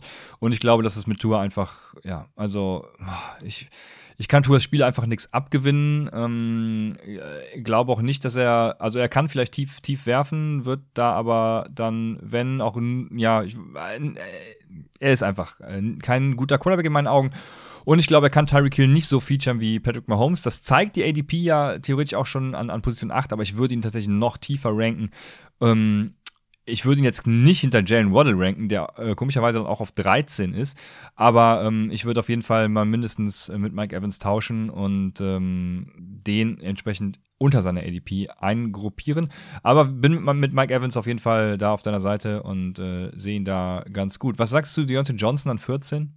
Ja, ich habe ihn auf 10. Aber ja, keine Ahnung, Deontay spielt immer und wenn Deontay mit Big Ben performt hat, dann wird er auch mit, äh, mit Trubisky oder mit äh, Pickett performen. Ich sehe da keine, ich sehe da nichts, wo ich sage, das, das, das wird er nicht schaffen. Also warum sollte Deontay, der ein guter Wide Receiver ist, da jetzt irgendwie schlechter spielen? Ich bin da sehr optimistisch. Ja, das ist auch so mein Gedanke. Also Deontay wäre auch jemand, den ich zum Beispiel als meinen Wide Receiver 1 äh, durchaus haben kann, wenn ich dann in den ersten zwei oder in den ersten oder ersten zwei Runden vielleicht Running Back gehe. Also da hätte ich überhaupt kein Problem mit. Deswegen den äh, würde ich auch. Ich bin gerade überlegen, ob ich den sogar vor Tyreek Hill picken würde. Und ähm, da würde ich, glaube ich, den äh, Puller, den Trigger pullern. So. Ähm, also ich würde Deontay Johnson sogar über Tyreek Hill sehen und äh, dementsprechend wisst ihr, wie hoch äh, er dann bei mir ist, im Gegensatz zu seiner ADP 14. Deshalb auch die Frage. Und äh, noch einen habe ich da in der Region, ich weiß nicht, ob du gleich hier noch, noch jemanden nennst, aber Michael Pittman an ADP 16. Ich glaube, Michael Pittman hat ernsthafte, also hatte große Chancen, ähm, als Wide Receiver 1 zu finishen, was dann 12 plus wäre weil ich einfach glaube, dass er äh, ein sehr guter Wide Receiver ist, auch für Fantasy mit Matt Ryan. Äh, sollte da einiges zustande kommen und deshalb bin ich gespannt, ob du ihn auch auf deiner Liste hast. Ja, ich habe ihn auf 14, also relativ ähnlicher ADP. Ich habe Tyreek Hill zum Beispiel auch auf 9, auch relativ ähnlicher ADP. Ja, ich sehe auf jeden Fall den Case für Pittman, dass der da als äh, Wide Receiver 1 finishen kann. Äh, Gerade auch jetzt mit Matt Ryan ist natürlich fettes Upgrade. Targets müssten eigentlich regnen, aber natürlich immer noch die Gefahr, JT, ne, viel wird gelaufen, aber Pittman auf 14 finde ich, glaube ich, finde ich, glaube ich, ganz gut. Aber das ist halt diese Region, ne? Äh, Tyreek Hill, Deontay Johnson, T. Higgins, AJ Brown, Pittman, McLaurin, Cooks, keine Ahnung, gib mir einen von denen. Also ob ich jetzt, ich werde auf jeden Fall für keinen von denen reachen, sondern halt einen nehmen, der zu mir fällt. Und meistens ist es so, dass halt ein Deontay Johnson in die vierte Runde fällt, ein Pittman in die vierte Runde fällt. Ja, dann nehme ich halt einen von den beiden. Ob ich jetzt einen höher habe von den anderen, das ist dann halt im Ranking so, ja, ist das halt das Endresultat. Aber im Draft, im tatsächlichen Draft, ist mir das dann eigentlich egal, wen ich von den beiden bekomme. Ja, ja dementsprechend Brandon Cooks, äh, ADP 24 äh, wirst du auch haben. Brandon Cooks habe ich auf 19, ja, genau. Und äh, das auch völlig zu Recht. Ist ja jedes Jahr so ein bisschen undervalued. Ich glaube, das Spiel kennen wir. Aber ja, ähm, war jetzt nicht so eine hohe Diskrepanz, dass ich ihn unbedingt mit aufnehmen musste. Ich habe noch Jalen Waddle, den ich niedriger habe. Du hast ja schon gesagt, er ist auf 13. Ich habe den auf 18. Einfach, der war letztes Jahr Fantasy Points per Game, war er weit über 15 mit 50,4, hatte 142 Targets. Also 142 Targets sehe ich überhaupt nicht jetzt mit Tyreek Hill bei den Dolphins. Äh, Hill hatte letztes Jahr 160 in, in, in, bei den Chiefs. Ob der jetzt 160 bei den Dolphins hat, keine Ahnung, vielleicht werden es eher so 140, weil die Offense einfach nicht so high power ist. Aber 142 für Waddle, no way. Ne? Der war jetzt zwischendurch komplett alleine, ohne Gesicki, ohne Parker, ohne vernünftigen Running Back irgendwie im Passing Game. Also, das sehe ich auf gar keinen Fall, dass Jalen Waddle da als äh, White Receiver 13 irgendwie vom Board gehen sollte. Ich sehe ihn jetzt nicht komplett schlecht, dass ich ihn, ne, habt ihr ja gehört, äh, White Receiver 18 ist immer noch okay und immer noch jemand, den ich draften würde, keine Frage. Aber die 142 Targets, äh, die sind schon echt, glaube ich, nicht so in der Range, dass er sie reproduzieren kann. Ja, die Targets, äh, ah, die, ich weiß nicht, ob die Targets unbedingt das Problem äh, äh werden. Ich, ich glaube, äh, schlimmer als die Targets werden dann tatsächlich die Yards. Also ich glaube schon, dass Jalen Waller da äh, auf seinen Screens und, und kurzen Pässen, keine Ahnung, äh, einiges an Targets sehen wird. Ob es die 140 werden, ist natürlich dann nochmal eine andere Sache. Ähm, schwierig wird eben, sieht, sieht er dann die Endzone-Targets, sieht er auch die Yards und so. Deswegen, also lange Rede ohne Sinn. Äh, Jalen Waddle wäre bei mir auch, äh, auch tiefer tatsächlich als eben das. Äh, vielleicht sogar ähnliche Spots dann wie Tyreek Hill. Aber bin ich auch ganz bei dir. Wir hatten ja noch die letzte Woche die Frage, ob wir bei Mike Williams so eine große Diskrepanz sehen. Und ich habe dann mal gesehen, dass seine ADP bei 22 liegt, was äh, Wide Receiver 2 ist. Und da sehe ich ihn auch. Deswegen habe ich da keine große Diskrepanz. Ich weiß jetzt nicht, ob du sagst, das ist ein krasser Reach. Nö, ich habe ihn auf 25, aber noch Michael Thomas davor wo man ja jetzt noch nicht weiß, äh, wie weit der droppt. Ich habe ja. Drake London ziemlich hoch, da, den könnte man vielleicht auch da, dahinter haben. Aber ja, ich finde das fair. Ich habe den auf 25, aber du meinst doch mal, dass du Mike Williams vor Keen Allen hast. Und das ist natürlich dann so eine Sache, die ich nicht äh, vertreten kann. Ja, das ist natürlich meine äh, spezielle Meinung. Also, wenn ich die krass vertreten würde, ja, dann müsste ich ihn äh, ähm, hochbumpen. Aber ich sehe natürlich auch das Risiko. Äh, was heißt das Risiko? Also, ich seh, sehe den Realismus, den man haben kann, wenn man sagt, ähm, Mike Williams ist die 1B-Option. Ähm, dementsprechend der Range of Outcomes ist für mich eher in, bei der 1B-Option, aber ich äh, sehe tatsächlich viele Cases, wenn ich äh, die Saison 100 Mal simuliere, ähm, bestimmt äh, 20 Saisons, in denen Mike Williams davor landet, weil ich bin mir nicht so sicher, ob die beiden sich so krass unterscheiden werden. Also ich glaube, die werden beide, äh, ja, ich, ich glaube, die werden beide äh, Borderline Wide Receiver 1 werden und freue mich drauf. Mhm. Ja, ist halt die Frage bei ihm so ein bisschen äh, konstant, ne? Das war ja letztes Jahr die, die große Problematik bei ihm, ne? Hat er gestartet, äh, hat er alles auseinandergenommen, ne? War ja. White Receiver 14, White Receiver 10, White Receiver 1, White Receiver 2. Ja, und dann aber White Receiver 105, White Receiver 73, White Receiver 78, 46, 45, dann wieder 10, dann 50, 20, 40, 46. Also ja, äh, wenn er das ein bisschen in den Griff bekommt und wenn die Targets vielleicht noch ein bisschen mehr verteilt werden, okay. Aber wie gesagt, ich finde auch Low-End, Wide Receiver 2 total fair und ähm, sehr aber Keen Allen klar vorne, weil er einfach ein super konstanter Wide Receiver ist mit einem richtig fetten Floor. Hat seit Justin Herbert da ist 304 Targets äh, bekommen, das ist Platz 5 unter allen Wide Receivers. Also, das ist ähm, für mich keine Frage, dass da Keen Allen auf jeden Fall vor Mike Williams ist. Dann hast du noch einen vor Wide Receiver 28? Ich habe noch, äh, ja, aber DK Metcalf wollte ich hier noch äh, nennen. Ach, okay, dann, dann, ja, ja, das ist äh, natürlich, den darfst du nehmen. Ich, ich habe noch DK Metcalf, weil das ist mein Wide Receiver 27, ne? Und oh, ADP ist halt, krass, ja, okay. ADP ist Wide Receiver 15 und das ist halt schon echt ein riesiger Unterschied. Ja, und die Sache ist einfach Drew Lock, Geno Smith. Ich weiß gar nicht, auf wen ich hoffen soll. Ich hoffe wahrscheinlich eher auf Geno Smith. So, wenn du mich jetzt so äh, Boah, meinst du? Nee, ich, also ich hoffe da eher auf Drew Lock tatsächlich. Dann kann er seine ja. Flies laufen und äh, dann geht's ab. Oh, ja, doch, ich glaube, Pick Your Poison so ein bisschen, ne? Also, was man ja, dazu ja. sagen muss, er war schon letztes Jahr Fantasy Points per Game auf Platz 20 mit 14,4, ne?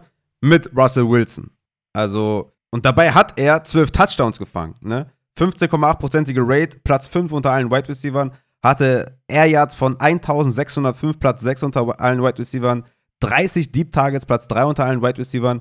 Also mit Wilson war er Wide Receiver 20 per Game. Gehen wir davon aus, dass es mit Drew Lock oder Geno Smith besser wird? Ich glaube nicht. Und deswegen habe ich ihn halt wirklich dann nochmal sieben Spots hinter seiner letztjährigen Position. Einfach weil ich da die Spieler, die ich davor habe, vor einem DK Metcalf einfach, in, einfach besser sehe. Ja, ich, Juju Smith-Schuster sehe ich da besser. Hollywood Brown in den ersten Wochen safe, Drake London, Mike Williams, Daniel Mooney. Die sehe ich einfach davor und ich sehe einfach, dass diese Offense einfach komplett stinken wird. Und das ist einfach die, meine große Sorge. Ich sehe die Offenses der anderen Teams einfach ein bisschen besser. Und Seattle, da lasse ich einfach die Finger von. Ja, ist ein fairer Punkt. Also ich, mir ist das Risiko da auch zu groß. Ne? Geno, Geno Smith, Drew Lock. Ähm, ich, ich äh, ja, finde Tyler Lockett natürlich wie immer so ein bisschen undervalued. Aber ähm, ja, DK Metcalf ist auf jeden Fall, auf jeden Fall zu hoch. Also ja, selbst wenn man es irgendwie real life äh, äh, sieht, ich sehe ihn da nicht. Der, der, ist ja in einer Region mit Deontay Johnson, Michael Pittman, ähm, äh, äh Mike ja. Evans ja dann auch in der Re fast schon ne, in Reichweite. Ja. Ähm, Michael Thomas ist hinter ihm, Chris Godwin auch. Also nee, ähm, da bin ich dann auch raus. Äh, DJ Moore habe ich auch lieber als ihn und von daher äh, bin ich da auch ganz bei dir. Ich, äh, also mit einem geilen Quarterback, glaube ich, wäre die Upside riesig. Aber da fehlt mir tatsächlich bei den Seahawks die Fantasie, um sagen zu können, ey, das ist mein, mit dem bin ich als Wide Receiver 1 oder 2 zufrieden, weil das wäre ich auf gar keinen Fall. Das wäre ich auch nicht mit dem Wide Receiver 27, was ich geisteskrank finde. Also Hunter. Wide Receiver 7 ja, Hunter Renfro ist Wide Receiver 27. Gut, bei Sleeper muss man jetzt sagen, ist er tatsächlich Wide Receiver 41 scheinbar. Mhm. Ähm, aber äh, wenn hier über alle Plattformen 27, das ist halt schon, schon krass. Ich, ich, Wide Receiver 4 äh, ist okay, aber das ist mhm. ja schon Wide Receiver, hoher Wide Receiver 3 und mhm. äh, nee, da nehme ich weit Abstand von. Ja, ist mein Wide Receiver 44, hatte ich hier auch mit aufgenommen. Ja, klar, letzte Saison echt gut gespielt Props an dich. Geile Leistung. Hat auch wenig mit dir zu tun. Ich finde dich auch als, als Typen geil und so, aber man muss das einfach auch differenziert betrachten. Ne? Diese Fancy Points per Game mit 15,2 Platz 16 unter allen Wide Receivers war halt größtenteils ohne Waller, der sieben Spiele verpasst hat.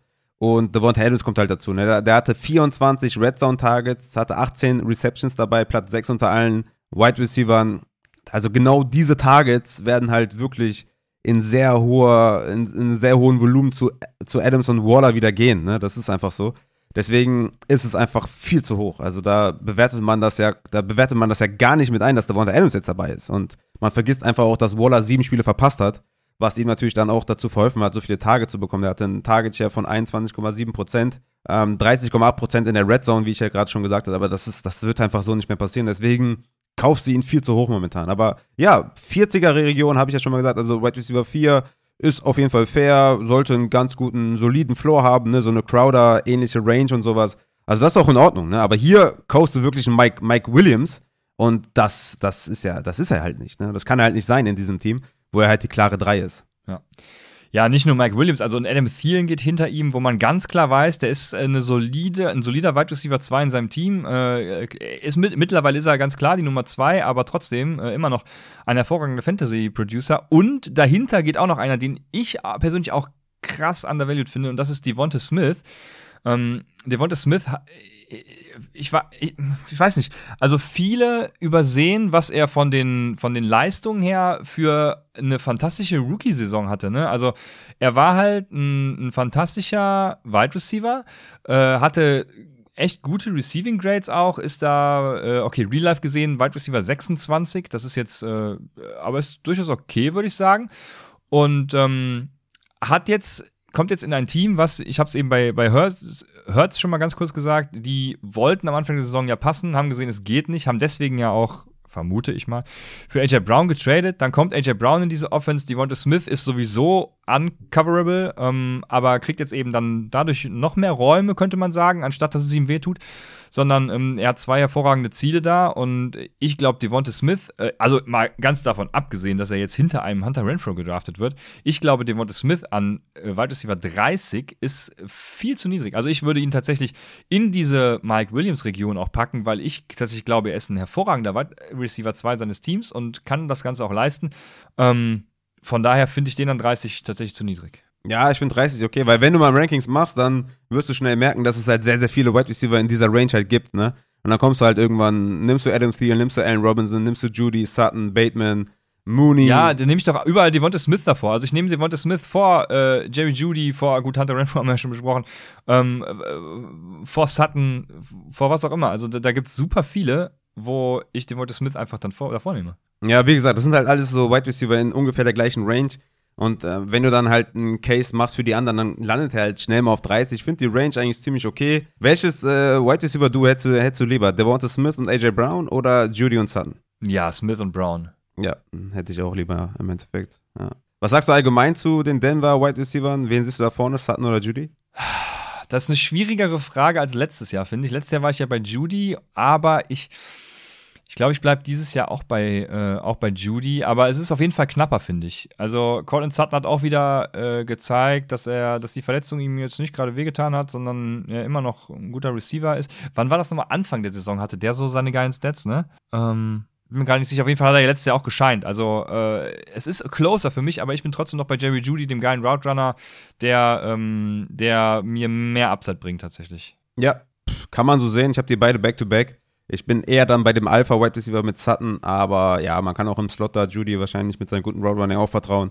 Äh, da auch derselbe Case wie eben, wenn einer von den beiden zu mir fällt, nehme ich den. Ich werde da jetzt für keinen aggressiv irgendwie reachen oder was, ne? Ähm, ein Wide Receiver habe ich noch, wo ich die ADP nicht verstehe, ist Chris Godwin, Wide Receiver 20. Ich habe ihn auf 59, weil er einfach noch äh, im Rehab ist und die ersten Wochen verpasst. Also ich drafte halt keine Spieler in den Top 20, die die ersten wahrscheinlich vier Spiele sogar verpassen. Äh, Finde ich dann komplett unverständlich, wie man da den Wide Receiver nehmen kann. Der hat ja relativ spät auch sein ACL-Tier gehabt, also von daher ist noch voll in der Recovery und soll wahrscheinlich erst so gegen Oktober zurückkommen. Also von daher, ähm, ja, draft ich no way, dass ich da Chris Godwin in den Top 20 nehme. Ist bei mir mein Wide Receiver 59. Ja, eben. Es wäre halt dann, dann dein Wide Receiver 2 wahrscheinlich. Und da, ja, das sehe ich dann genauso wie du. Da bin, bin ich auch raus. Ich finde generell, ab, ab jetzt ist die ADP relativ ähm, auch klar, schon wieder klar. Es kann, kann so ein paar Kandidaten geben. Ne? Ich finde zum Beispiel ja, wie jeder auch wieder weiß, ein Chase Claypool besser als er gemacht wird an seiner ADP auf, äh, auf 40, würde den zum Beispiel dann auch vor äh, Gabriel Davis zum Beispiel vor Juju nehmen, ähm, würde ihn wahrscheinlich sogar dann, da sind wir wieder beim Thema, vor Sutton nehmen. Ähm, da, dann haben wir da noch so ein paar Spezialisten, die da hinten rumtouren. Also Rashad Bateman, wenn man davon ausgeht, dass er der Wide Receiver 1 da ist und das ganz klar auch ist, dann, dann gehört er wahrscheinlich auch weiter höher. Aber ich verstehe auch das Risiko, was bei den allen mit eingepreist ist. Deswegen bin ich da mit den ADPs tatsächlich ähm, relativ fein. Auch so ein Michael Gallup, ne, der geht jetzt als Wide Receiver 50, hat aber natürlich die Chance, ähm, per Game also wenn er spielt, äh, ein viel höherer Wide Receiver zu sein. Da auch ähm, der ja, Low-End Wide Receiver 2 vielleicht per Game, wenn's, wenn, er, wenn er spielt. Also das, die Upside ist so da und äh, dementsprechend äh, kann man den auch höher nehmen, aber die Verletzung ist halt auch da und man weiß, glaube ich, noch gar nicht, wann er genau zurückkommt. Das wird auf jeden Fall länger dauern. Ja, Candy Golladay habe ich ja auch schon angesprochen. Er hat ein erstes beschissenes Jahr, ist jetzt Wide Receiver 54 und da ist er natürlich in meinen Augen viel zu niedrig. Ähm, weil da sehe ich auch überhaupt keinen kein Case, das man machen kann. Also er ist ja, selbst wenn er schlecht ist, äh, mittlerweile äh, die Wide Receiver 1 Option bei den Giants. Ich weiß nicht, ob du mir da widersprechen wirst, aber für mich ist er das. Und äh, dementsprechend gehört der dann nicht auf Wide Receiver 54, sondern auf jeden Fall äh, mal in meinen Augen vor einem Christian Kirk, der auf 46 rumdümpelt. Oder auch ein Jarvis Landry auf 48 oder ein Tyler Boyd auf 49. Ähm, ja, dementsprechend sind das noch so Spieler, die ich äh, erwähnen wollte. Aber sonst, ja, also bin ich fein mit allem. Ja, ich habe noch so ein paar Diskrepanzen. Ja, Golladay natürlich auch. Mein Wide Receiver 41, äh, ADP 54, 128 overall. Also das ist auf jeden Fall ein Geschenk. Ja, man kauft natürlich da auch die Fragezeichen natürlich dann wieder. Ne? Die Offense sollte besser sein. Aber du kriegst ihn halt momentan zum richtig guten Preis. Also Top 9 Runden kriegst du ihn halt easy. Also von daher musst du da auch nicht reachen. Also das ist echt ziemlich nice. Ich habe noch äh, Spieler, über die ich reden möchte. In Amon Russell Brown ist mein Wide Receiver 40, ADP ist 28. Und auch hier muss man halt so ein bisschen äh, darüber nachdenken, wie diese Zahlen von ihm zu, zustande gekommen sind. Ne? Von Woche 13 bis 17 hat er alles rasiert. Ne? 24,8 Fantasy-Punkte, 15,3, 23,5, 26 und 35,4 12 Tage, 12 Tage, 11, 11 und 11. Also richtig fett auf jeden Fall. Man muss aber halt sagen, Swift war von Woche 13 bis 16 komplett raus. Woche 17 hat er nur 6 Touches gesehen und nur 52% Snaps. Und Hawkinson war von Woche 14 bis 18 komplett raus. Ne? Und Woche 13 hat er, noch ein, hat er noch ganz gute Targets gesehen. Aber diese zwei Spieler kommen halt zurück. Ne? Und bevor beide sich verletzt haben, also ähm, Hawkinson und Swift hatte Amon Russell Brown vier Targets, fünf Targets, ein Target, 8, 8, 7, 0, 5, 6, 4, 4. Ne? Also das sind halt ganz andere Zahlen als 12, 12, 11, 11, 11.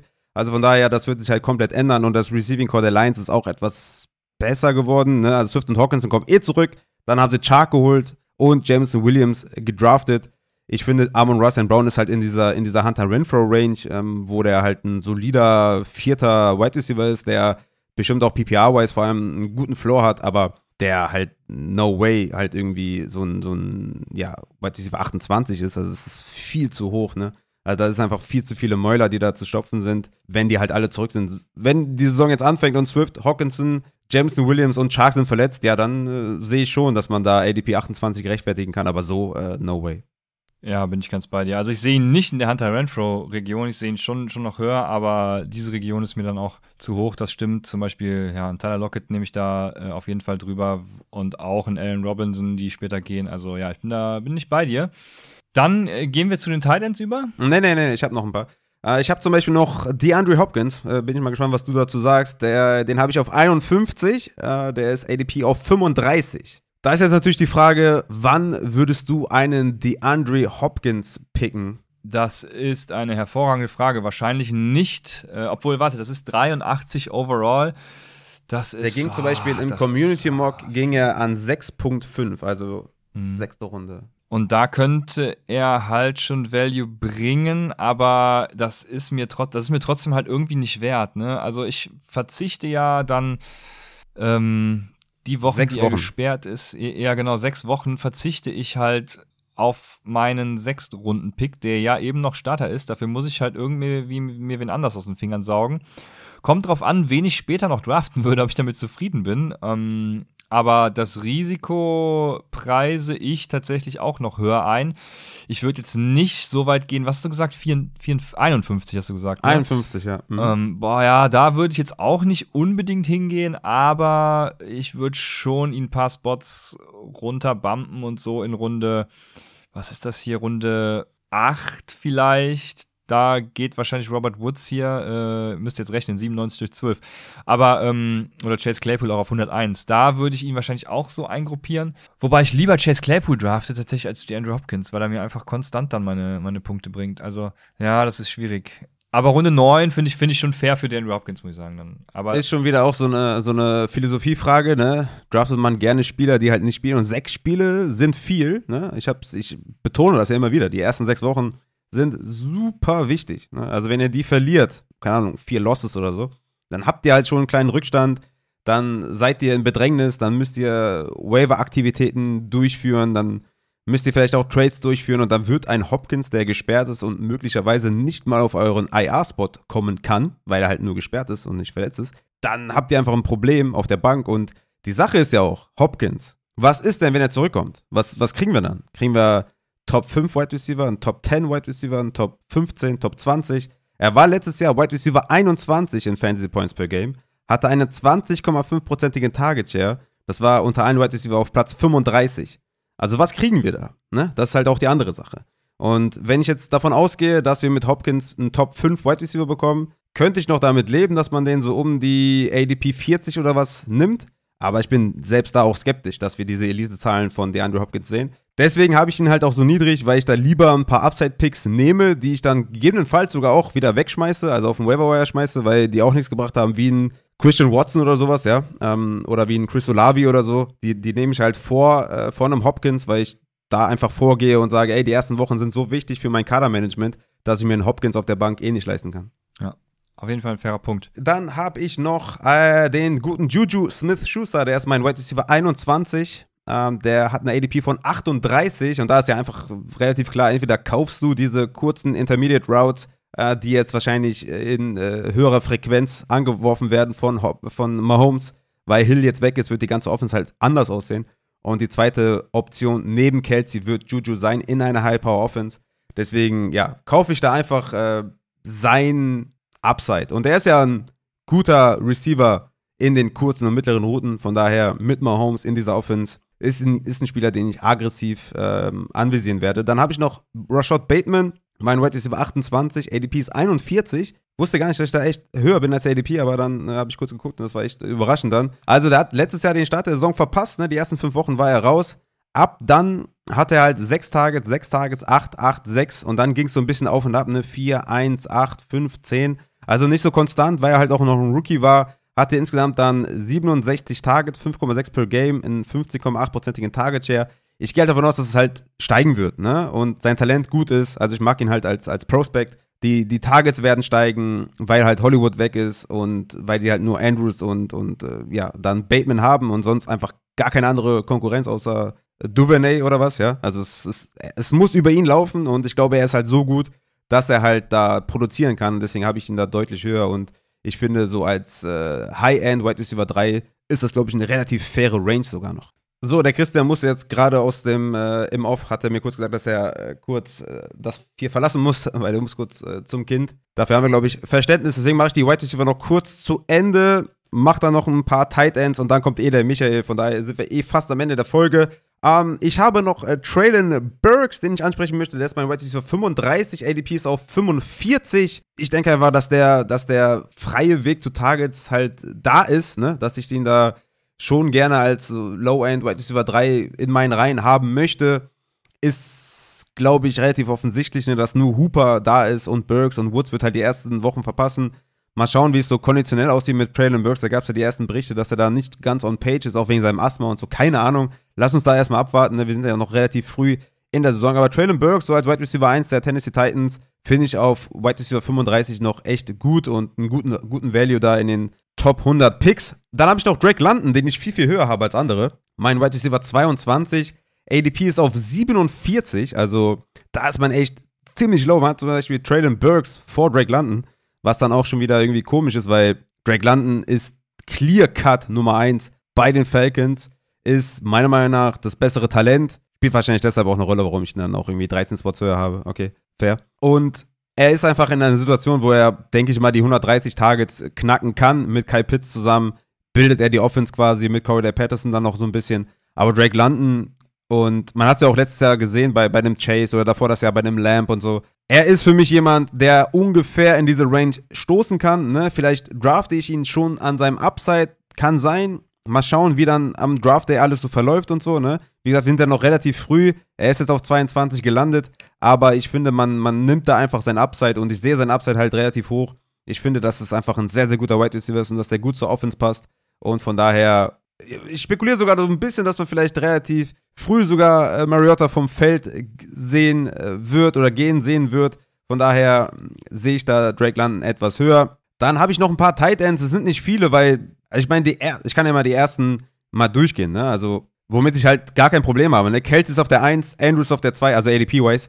Pitts auf 3, Kittel auf 4, Waller auf 5, Hawkinson auf 6, Goddard 7, Schulz 8, Knox 9, Frymuth 10, Ertz 11, Gesicki 12. Also ich habe da mit, mit niemandem ein Problem. Ne? Ich habe halt David und Joko auf 9 in meinen Rankings. Natürlich mit Watson, ne? ohne Watson und mit Brissett äh, natürlich deutlich tiefer. Äh, einfach weil es klar ist, dass er neben Mary Cooper da auf jeden Fall in der, in der Red Zone, in der Endzone viel äh, gesucht werden sollte. Dann habe ich noch Cole Komet ein bisschen höher auf Titan 14, weil der neben Daniel Mooney natürlich auch sehr viele Targets sehen sollte. Ne? Um die 100 Targets sehe ich da auf jeden Fall für Cole Komet. Und dann habe ich noch Evan Ingram etwas höher, den habe ich auf Titan 17 bei den Jacksonville Jaguars. Hoffe ich mal, dass er da vielleicht mal ja, sein Talent ein bisschen gerecht werden kann. Ne? Hat er bei den Giants gar nicht funktioniert. Und Austin Hooper habe ich noch auf 20, weil der halt neben Burks da die, die Anspielstation Nummer 1 sein sollte. Und auf Tight End sind dann halt, keine Ahnung, 80 Targets schon sehr, sehr wertvoll. Von daher sind das so meine Spiele auf Titan. Jetzt nicht viele, weil ich finde, dass der ADP da relativ nah an meinen Rankings dran ist. Und dann würde ich sagen, haben wir das, glaube ich, auch schon für die ADP Collision. Wir sind jetzt hier Quarterback, Running Back, Wide Receiver und Tight End durchgegangen. Und ich würde sagen, ich leite jetzt das äh, Interview mit dem Michael Klock ein. Hoffe, dass ihr natürlich nächste Woche wieder einschaltet, hier bei Upside, dann mit unseren Out of the Box Hashtag 1 Spielern, also auf Wide Receiver, Running Back, Quarterback und wahrscheinlich auch Tight End, diskutieren wir mal so ein bisschen, wer so die Chance hätte, auf die 1 zu kommen. Nehmen vielleicht noch ein paar Mailback-Fragen von euch auf. Und ja, viel Spaß mit Michael. Checkt ähm, patreon.com fantasy. Checkt auf jeden Fall den Merch. Sagt mir Bescheid, wenn ihr noch ein paar Sachen haben möchtet. Wie gesagt, für die Kids kostet das Shirt dann 19,90, der Hoodie 29,90. Aber natürlich auch alles mit Stick und so weiter, ne? Keine Frage. An die Supporter natürlich, ne? Die Supporter-Shirts gehen demnächst raus. Deswegen da auf jeden Fall nochmal eure Patreon-Nachrichten abchecken. Und ansonsten würde ich sagen, liked, kommentiert, macht Welle, supportet, appreciate. Vielen Dank. Jetzt ab zum Michael. Ja, wie gesagt, der Michael Klock ist jetzt hier zu Gast. Michael, wir haben ja gerade über ADP Collision geredet. Erstmal vielleicht dazu. Was sind deine Spieler, deine Targets momentan? Hast du schon ein paar Mock Drafts gemacht? Ja, ich bin tatsächlich gerade dabei. Ähm, ich orientiere mich noch so ein bisschen an eurer ersten Folge, weil ich jetzt nämlich gerade mal angefangen hatte, im ersten Mockdraft mal Zero Running Back zu gehen. Mm. Hat mir auch überhaupt nicht gefallen. Kann ich bestätigen, also was ihr da gesagt habt. Ja. Und ähm, dann habe ich es mal mit dem Anchor Running Back probiert. Das war auch gar nicht schlecht, wobei ich da relativ lange dann mit dem zweiten Running Back gewartet habe. Dann ist es Devin Singletary geworden, neben Joe Mixon. Hm, bin ich auch noch nicht so ganz von überzeugt. Also ich brauche da tatsächlich noch so ein bisschen was. Und ja, so ADP-Collision, äh, bisher ist es bei mir noch nicht so aufgetaucht. Also bislang sind die Spieler, die ich so in meinem persönlichen Ranking habe, eigentlich auch immer so, zumindest in der Range, wie sie mir dann auch von Sleeper dann in dem Fall vorgeschlagen werden. Ja, es gibt tatsächlich wenige Spieler, wo man jetzt vielleicht so eine 10 bis 15 Positionsdiskrepanz hat oder so. Also relativ genau. eng beieinander alles. Also einfach nach ADP draften, einfach den Autopick anlassen und sich nicht drum kümmern, oder? naja, das nimmt ja den ganzen Spaß, Auf aber ich Fall. muss tatsächlich sagen, dass ich in der letzten Saison in einer Liga gespielt habe, wo jemand am Drafttag keine Zeit hatte. Der hat es über ADP laufen lassen. Der hat es am Ende, glaube ich, auf Platz 3 geschafft oder sowas. Also es muss auch nicht immer schlecht sein. Ja, das ist ja auch so eine, so eine Theorie gewesen vom guten Lando, den du ja auch kennst aus unserer genau. Home Dynasty, der ja mal gefragt hat, ja, soll man einfach den ADP durchlaufen lassen? Das Schönste am Fantasy Football ist fast schon der Draft Day, oder? Also gerade auch Redraft-wise, es gibt nichts Schöneres als die Aufregung, die Vorbereitung, dann äh, das Snipen oder gesniped werden und äh, hinten raus noch ein paar Sleeper zu holen. Also das ist auch das Schöne am Draft. Also ich kann es keinem empfehlen, aber momentan, und wir sind ja noch ein bisschen früh in der Saison, ne, also im August, September wird das bestimmt noch ein bisschen anders aussehen, was die ADP angeht, aber momentan, habe ich auch schon mehrfach gesagt, ist es fast schon schwer, ein schlechtes Team zu draften. Also bitte nicht einfach den Autopick anlassen, es sei denn, es geht halt nicht anders, aber dann vielleicht einen anderen Termin finden oder so. Aber gut, es soll gar nicht so, obwohl doch, es geht auch um Fantasy. Aber ja, der gute ja. Michael Klock ist hier, wir kennen ihn alle, ne? Gründer der Downset Talk Fantasy Football Bundesliga, hat mal wieder ein neues Projekt gestartet, wie das möglich ist. Ich meine, der Michael ist ja jetzt nicht unbedingt so, dass er arbeitssuchend ist wie das funktioniert und äh, mit, mit, ich glaube, du hast auch drei, vier Kinder, kann das sein? Zwei, zwei. Zwei, okay, genau. alles klar. Und zwei, einen Hund. Deswegen, deswegen dachte ich auch, ne? Weil Hund gehört, gehört dazu. Ja. ja, zwei Kinder und ein Hund. Also, wie, wie kommt man dazu, eigentlich noch was Neues zu starten? Also, also, Michael, was ist los mit dir? Äh, ich habe ein gutes Team hinter mir. okay. So muss ich sagen. Sehr also, gut, sehr gut. wir haben ein großartiges äh, Organisationsteam äh, in diesem neuen Projekt und das macht die Sache einfach. Da brauchte ich im Grunde nur die Idee einmal gegenüber, ja, mittlerweile sind wir zu ja, siebt. Ähm, aber äh, ein, wir haben eine Firma sozusagen, die uns da auch noch unterstützt, was die äh, Darstellung der Website angeht. Und die sind halt zu dritt, aber ich habe sie jetzt mal als eine Person gezählt. Und ja, also die, die drei Haupt- oder die beiden Hauptgründer, mit denen ich das dann gemacht habe, denen musste ich das im Grunde nur erzählen und dann waren sie sofort dabei. Dann kamen die anderen auch sehr schnell dazu und macht einfach riesig Spaß. Sehr, sehr cool. Ist natürlich immer schön, wenn man ein, ein starkes Team hinter sich hat. Wir bei Upside haben ja auch mehrere Leute, die uns da hinter, hinter der Kamera oder hinter dem Mikrofon unterstützen mit mehreren Sachen. Also von daher kann ich da auch nur aus eigener Erfahrung sprechen, dass es immer natürlich sehr wichtig ist, dass man da hilfsbereite, nette, coole Leute um sich herum hat. Das hilft natürlich sehr. Ja. Worum geht's heute? Also, ich habe ja dir im Vorgespräch, was ungefähr zehn Sekunden gedauert hat, habe ich, dir ja schon, hab ich dir ja schon gesagt, dass ich ja im Urlaub war, dann war ich krank und ich habe gar nicht so viel mitbekommen, was dieses neue Projekt ist außer natürlich dem Namen, ne, der German mhm. Charity Bowl. Aber außer dem Namen und außer, dass du das mit äh, verschiedenen Leuten organisierst, weiß ich tatsächlich gar nichts, weil ich so eine ähm, Social Media Pause auch eingelegt habe und auch sowieso kaum aktiv bin, außer halt irgendwie Folgen zu posten oder mal ein paar Stats rauszuknallen oder so. Bin ich jetzt nicht so der aktivste, muss ich zugeben. Deswegen Schande über mich selbst, ja, dass die Vorbereitung hier so schlecht ist. Was ist der German Charity Bowl? Warum habt ihr den gestartet und was kann man da erwarten? Ja, also natürlich erstmal vielen Dank, dass ihr mir auch hier die Gelegenheit gebt, äh, dieses Projekt dann einmal vorzustellen. Das freut mich sehr. Ja, der German Charity Bowl, der ist im Grunde ja von der Idee her letztes Jahr schon entstanden. Wir, ich organisiere ja auch die Downside Talk Fantasy Football Bundesliga und da hatten wir in der letzten Saison an einem Spieltag mal eine Charity Week ausgerufen und haben es da so gemacht, dass wir den äh, einzelnen Ligen gesagt haben oder den Spielern, macht doch mal vielleicht so ein paar Wetten in der Liga, so der Sieger am Ende, wer die meisten Punkte hat, der zahlt einen Betrag X an irgendeine Organisation oder wie auch immer. Und da haben sich sehr, sehr viele Ligen beteiligt. Ähm, eine Liga hat sogar, an der habe ich dann am Ende selbst sogar noch teilgenommen, eine Daily Fantasy Liga gegründet, die bis Saisonende gespielt hat. Da hat jeder an jedem Spieltag 5 Euro geschmissen und äh, der jeweilige Spieltagssieger durfte sich dann eine Organisation aussuchen, wo das ganze Geld hinging. Und das, das hat einfach so unheimlich viel gebracht und für unseren Podcast haben wir da auch ein bisschen Rückmeldung bekommen, was so an Summen da über den Tisch gegangen werden. Und da sind wir in den Anfang vierstelligen Bereich gekommen und da habe ich mir gedacht, bei so einer großartigen Community könnte vielleicht einfach so ein Spendenturnier, möchte ich es mal nennen, vielleicht auch ähm, überzeugen und begeistern. Und ja, dann kam diese Idee auf und die haben wir jetzt im Grunde zu Ende entwickelt. Und ja, was wir da jetzt planen, also wir wollen ein Fantasy-Football-Turnier ähm, organisieren. Und ja, was die den Aufbau dieser Liga angeht, haben wir uns sozusagen aus allem, was wir so kennen, immer das Beste rausgesucht. Also ein bisschen was haben wir uns auch beim Upside Bowler abgeschaut. Mhm. Ähm, und zwar wird es im Endeffekt so laufen, dass wir 132 Spieler haben werden und Spielerinnen, die in elf Ligen spielen und dann spielen die bis Woche elf. Also jeder einmal gegen jeden. Und am Ende wird dann der Erstplatzierte in eine Finalliga aufsteigen. Und in dieser Finalliga wartet dann unser Schirmherr, den die meisten wahrscheinlich aus den RAN NFL-Übertragungen kennen, nämlich Roman Motzkos.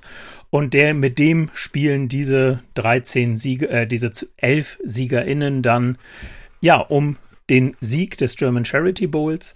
Und der Vorteil am Sieg im German Charity Bowl ist, dass ich damit einmal einen Sachpreis gewinnen kann. Wir überlegen gerade noch so ein bisschen rum, was das sein wird, werden das aber auch so, was die äh, Wertigkeit dieses Sachpreises angeht, mal so ein bisschen an den Betrag koppeln, den äh, wir in Anführungszeichen einnehmen durch die Beiträge, die die Spieler leisten, sodass das auch was richtig Schönes sein kann.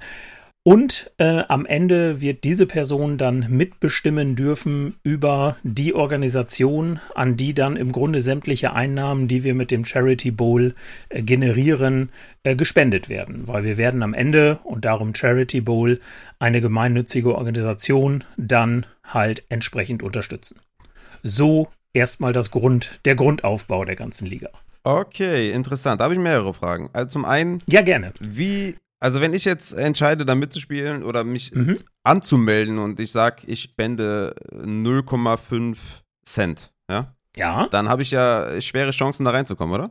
Genau, dann wirst du wahrscheinlich relativ wenige Chancen haben, aber du wirst auf jeden Fall was Gutes tun, weil wir werden es tatsächlich so machen, wenn du dich anmeldest für das Turnier, dann zahlst du direkt einen Betrag bei uns ein und dieser Betrag geht dann an, in den Topf. Aha, und okay. genau. Und wenn du Glück hast, bist du dann einer von den 132, die das meiste Geld gespendet haben, cool. weil wir cool. natürlich für den guten Zweck okay. das Ziel haben, möglichst viel Geld zu sammeln. Super, super. Deswegen werden wir dann sagen, die 132, die das meiste Geld gespendet haben, die haben dann das Recht, an diesem Turnier teilzunehmen. Ach, genau. das, ist, das ist cool. Das, das finde ich super, weil ich jetzt gerade, wenn man jetzt irgendwie 5 Euro sich denkt, okay, 5 Euro ist doch eine, eine coole Spendenzahl, ne, was ja auch wirklich so ist.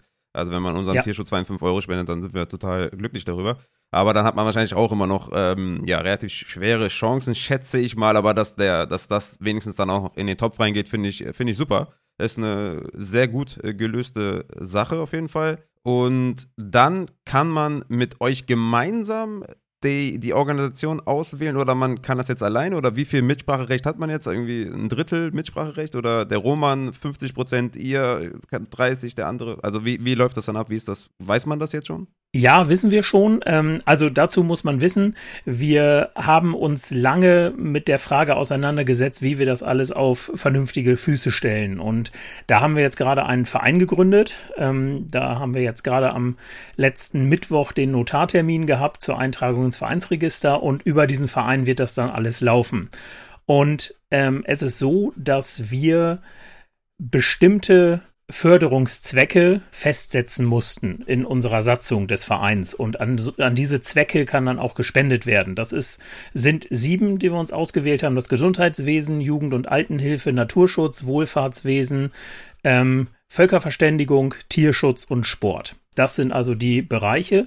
Und wenn du dann beispielsweise teilnimmst und gewinnst, dann gibt es einmal die Möglichkeit, wir werden gewisse Vorschläge machen, dass wir sagen, wir könnten uns zum Beispiel ähm, die Organisation XY vorstellen, aber du hättest dann auch das Recht zu sagen, nein, ich möchte jetzt aber an eine ganz andere Organisation, zum Beispiel deinen eigenen Tierschutzverein spenden.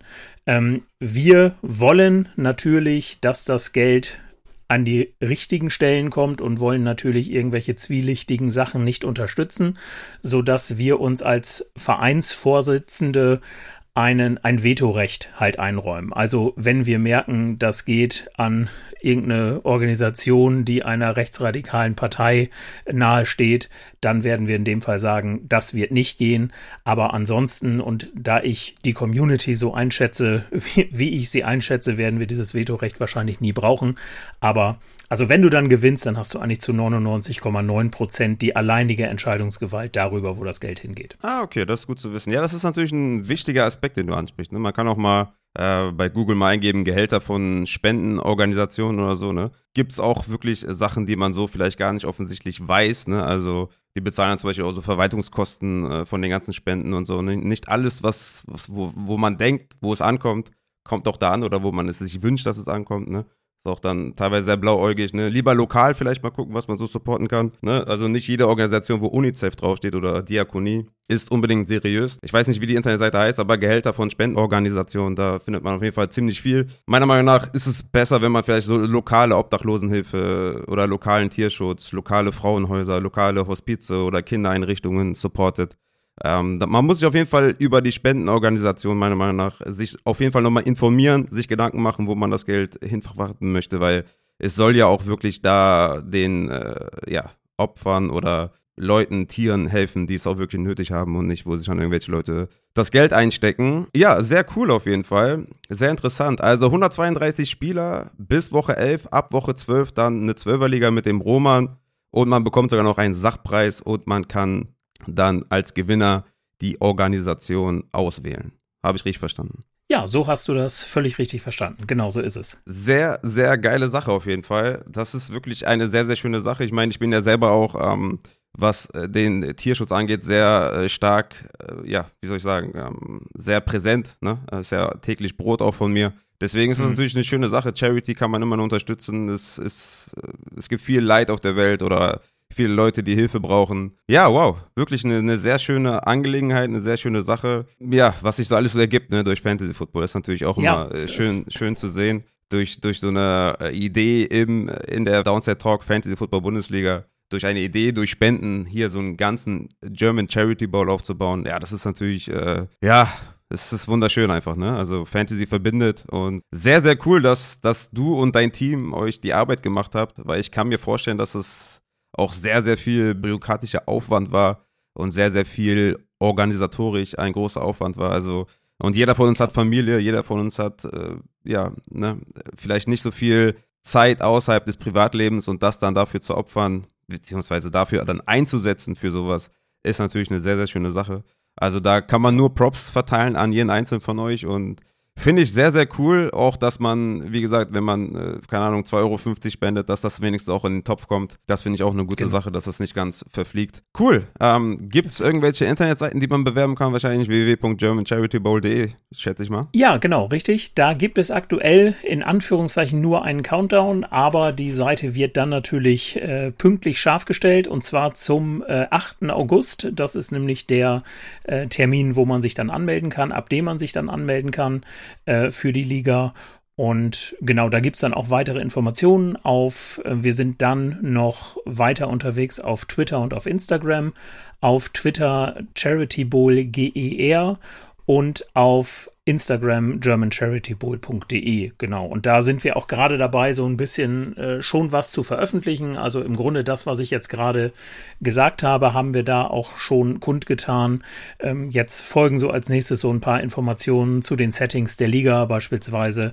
Und was ich vielleicht auch noch erwähnen möchte, wie gesagt, wir haben das Ganze ja als Verein organisiert und wir bieten natürlich den ähm, Spieler, Spielern und Spielerinnen auch die Möglichkeit einer Fördermitgliedschaft Mitgliedschaft in unserem Verein an. Auch da haben wir einen Mindestbeitrag von 12 Euro pro Jahr festgelegt. Auch dieser Betrag geht dann vollständig in den Spendentopf. Wir haben natürlich ein paar Kosten durch, gerade jetzt am Anfang, Eintragung ins Vereinsregister, Notarkosten, Bankkonto, Website und so weiter. Das werden wir allerdings auch alles sehr transparent auf der Website darstellen, dass man da auch konkret sehen kann, die und die Kosten sind da.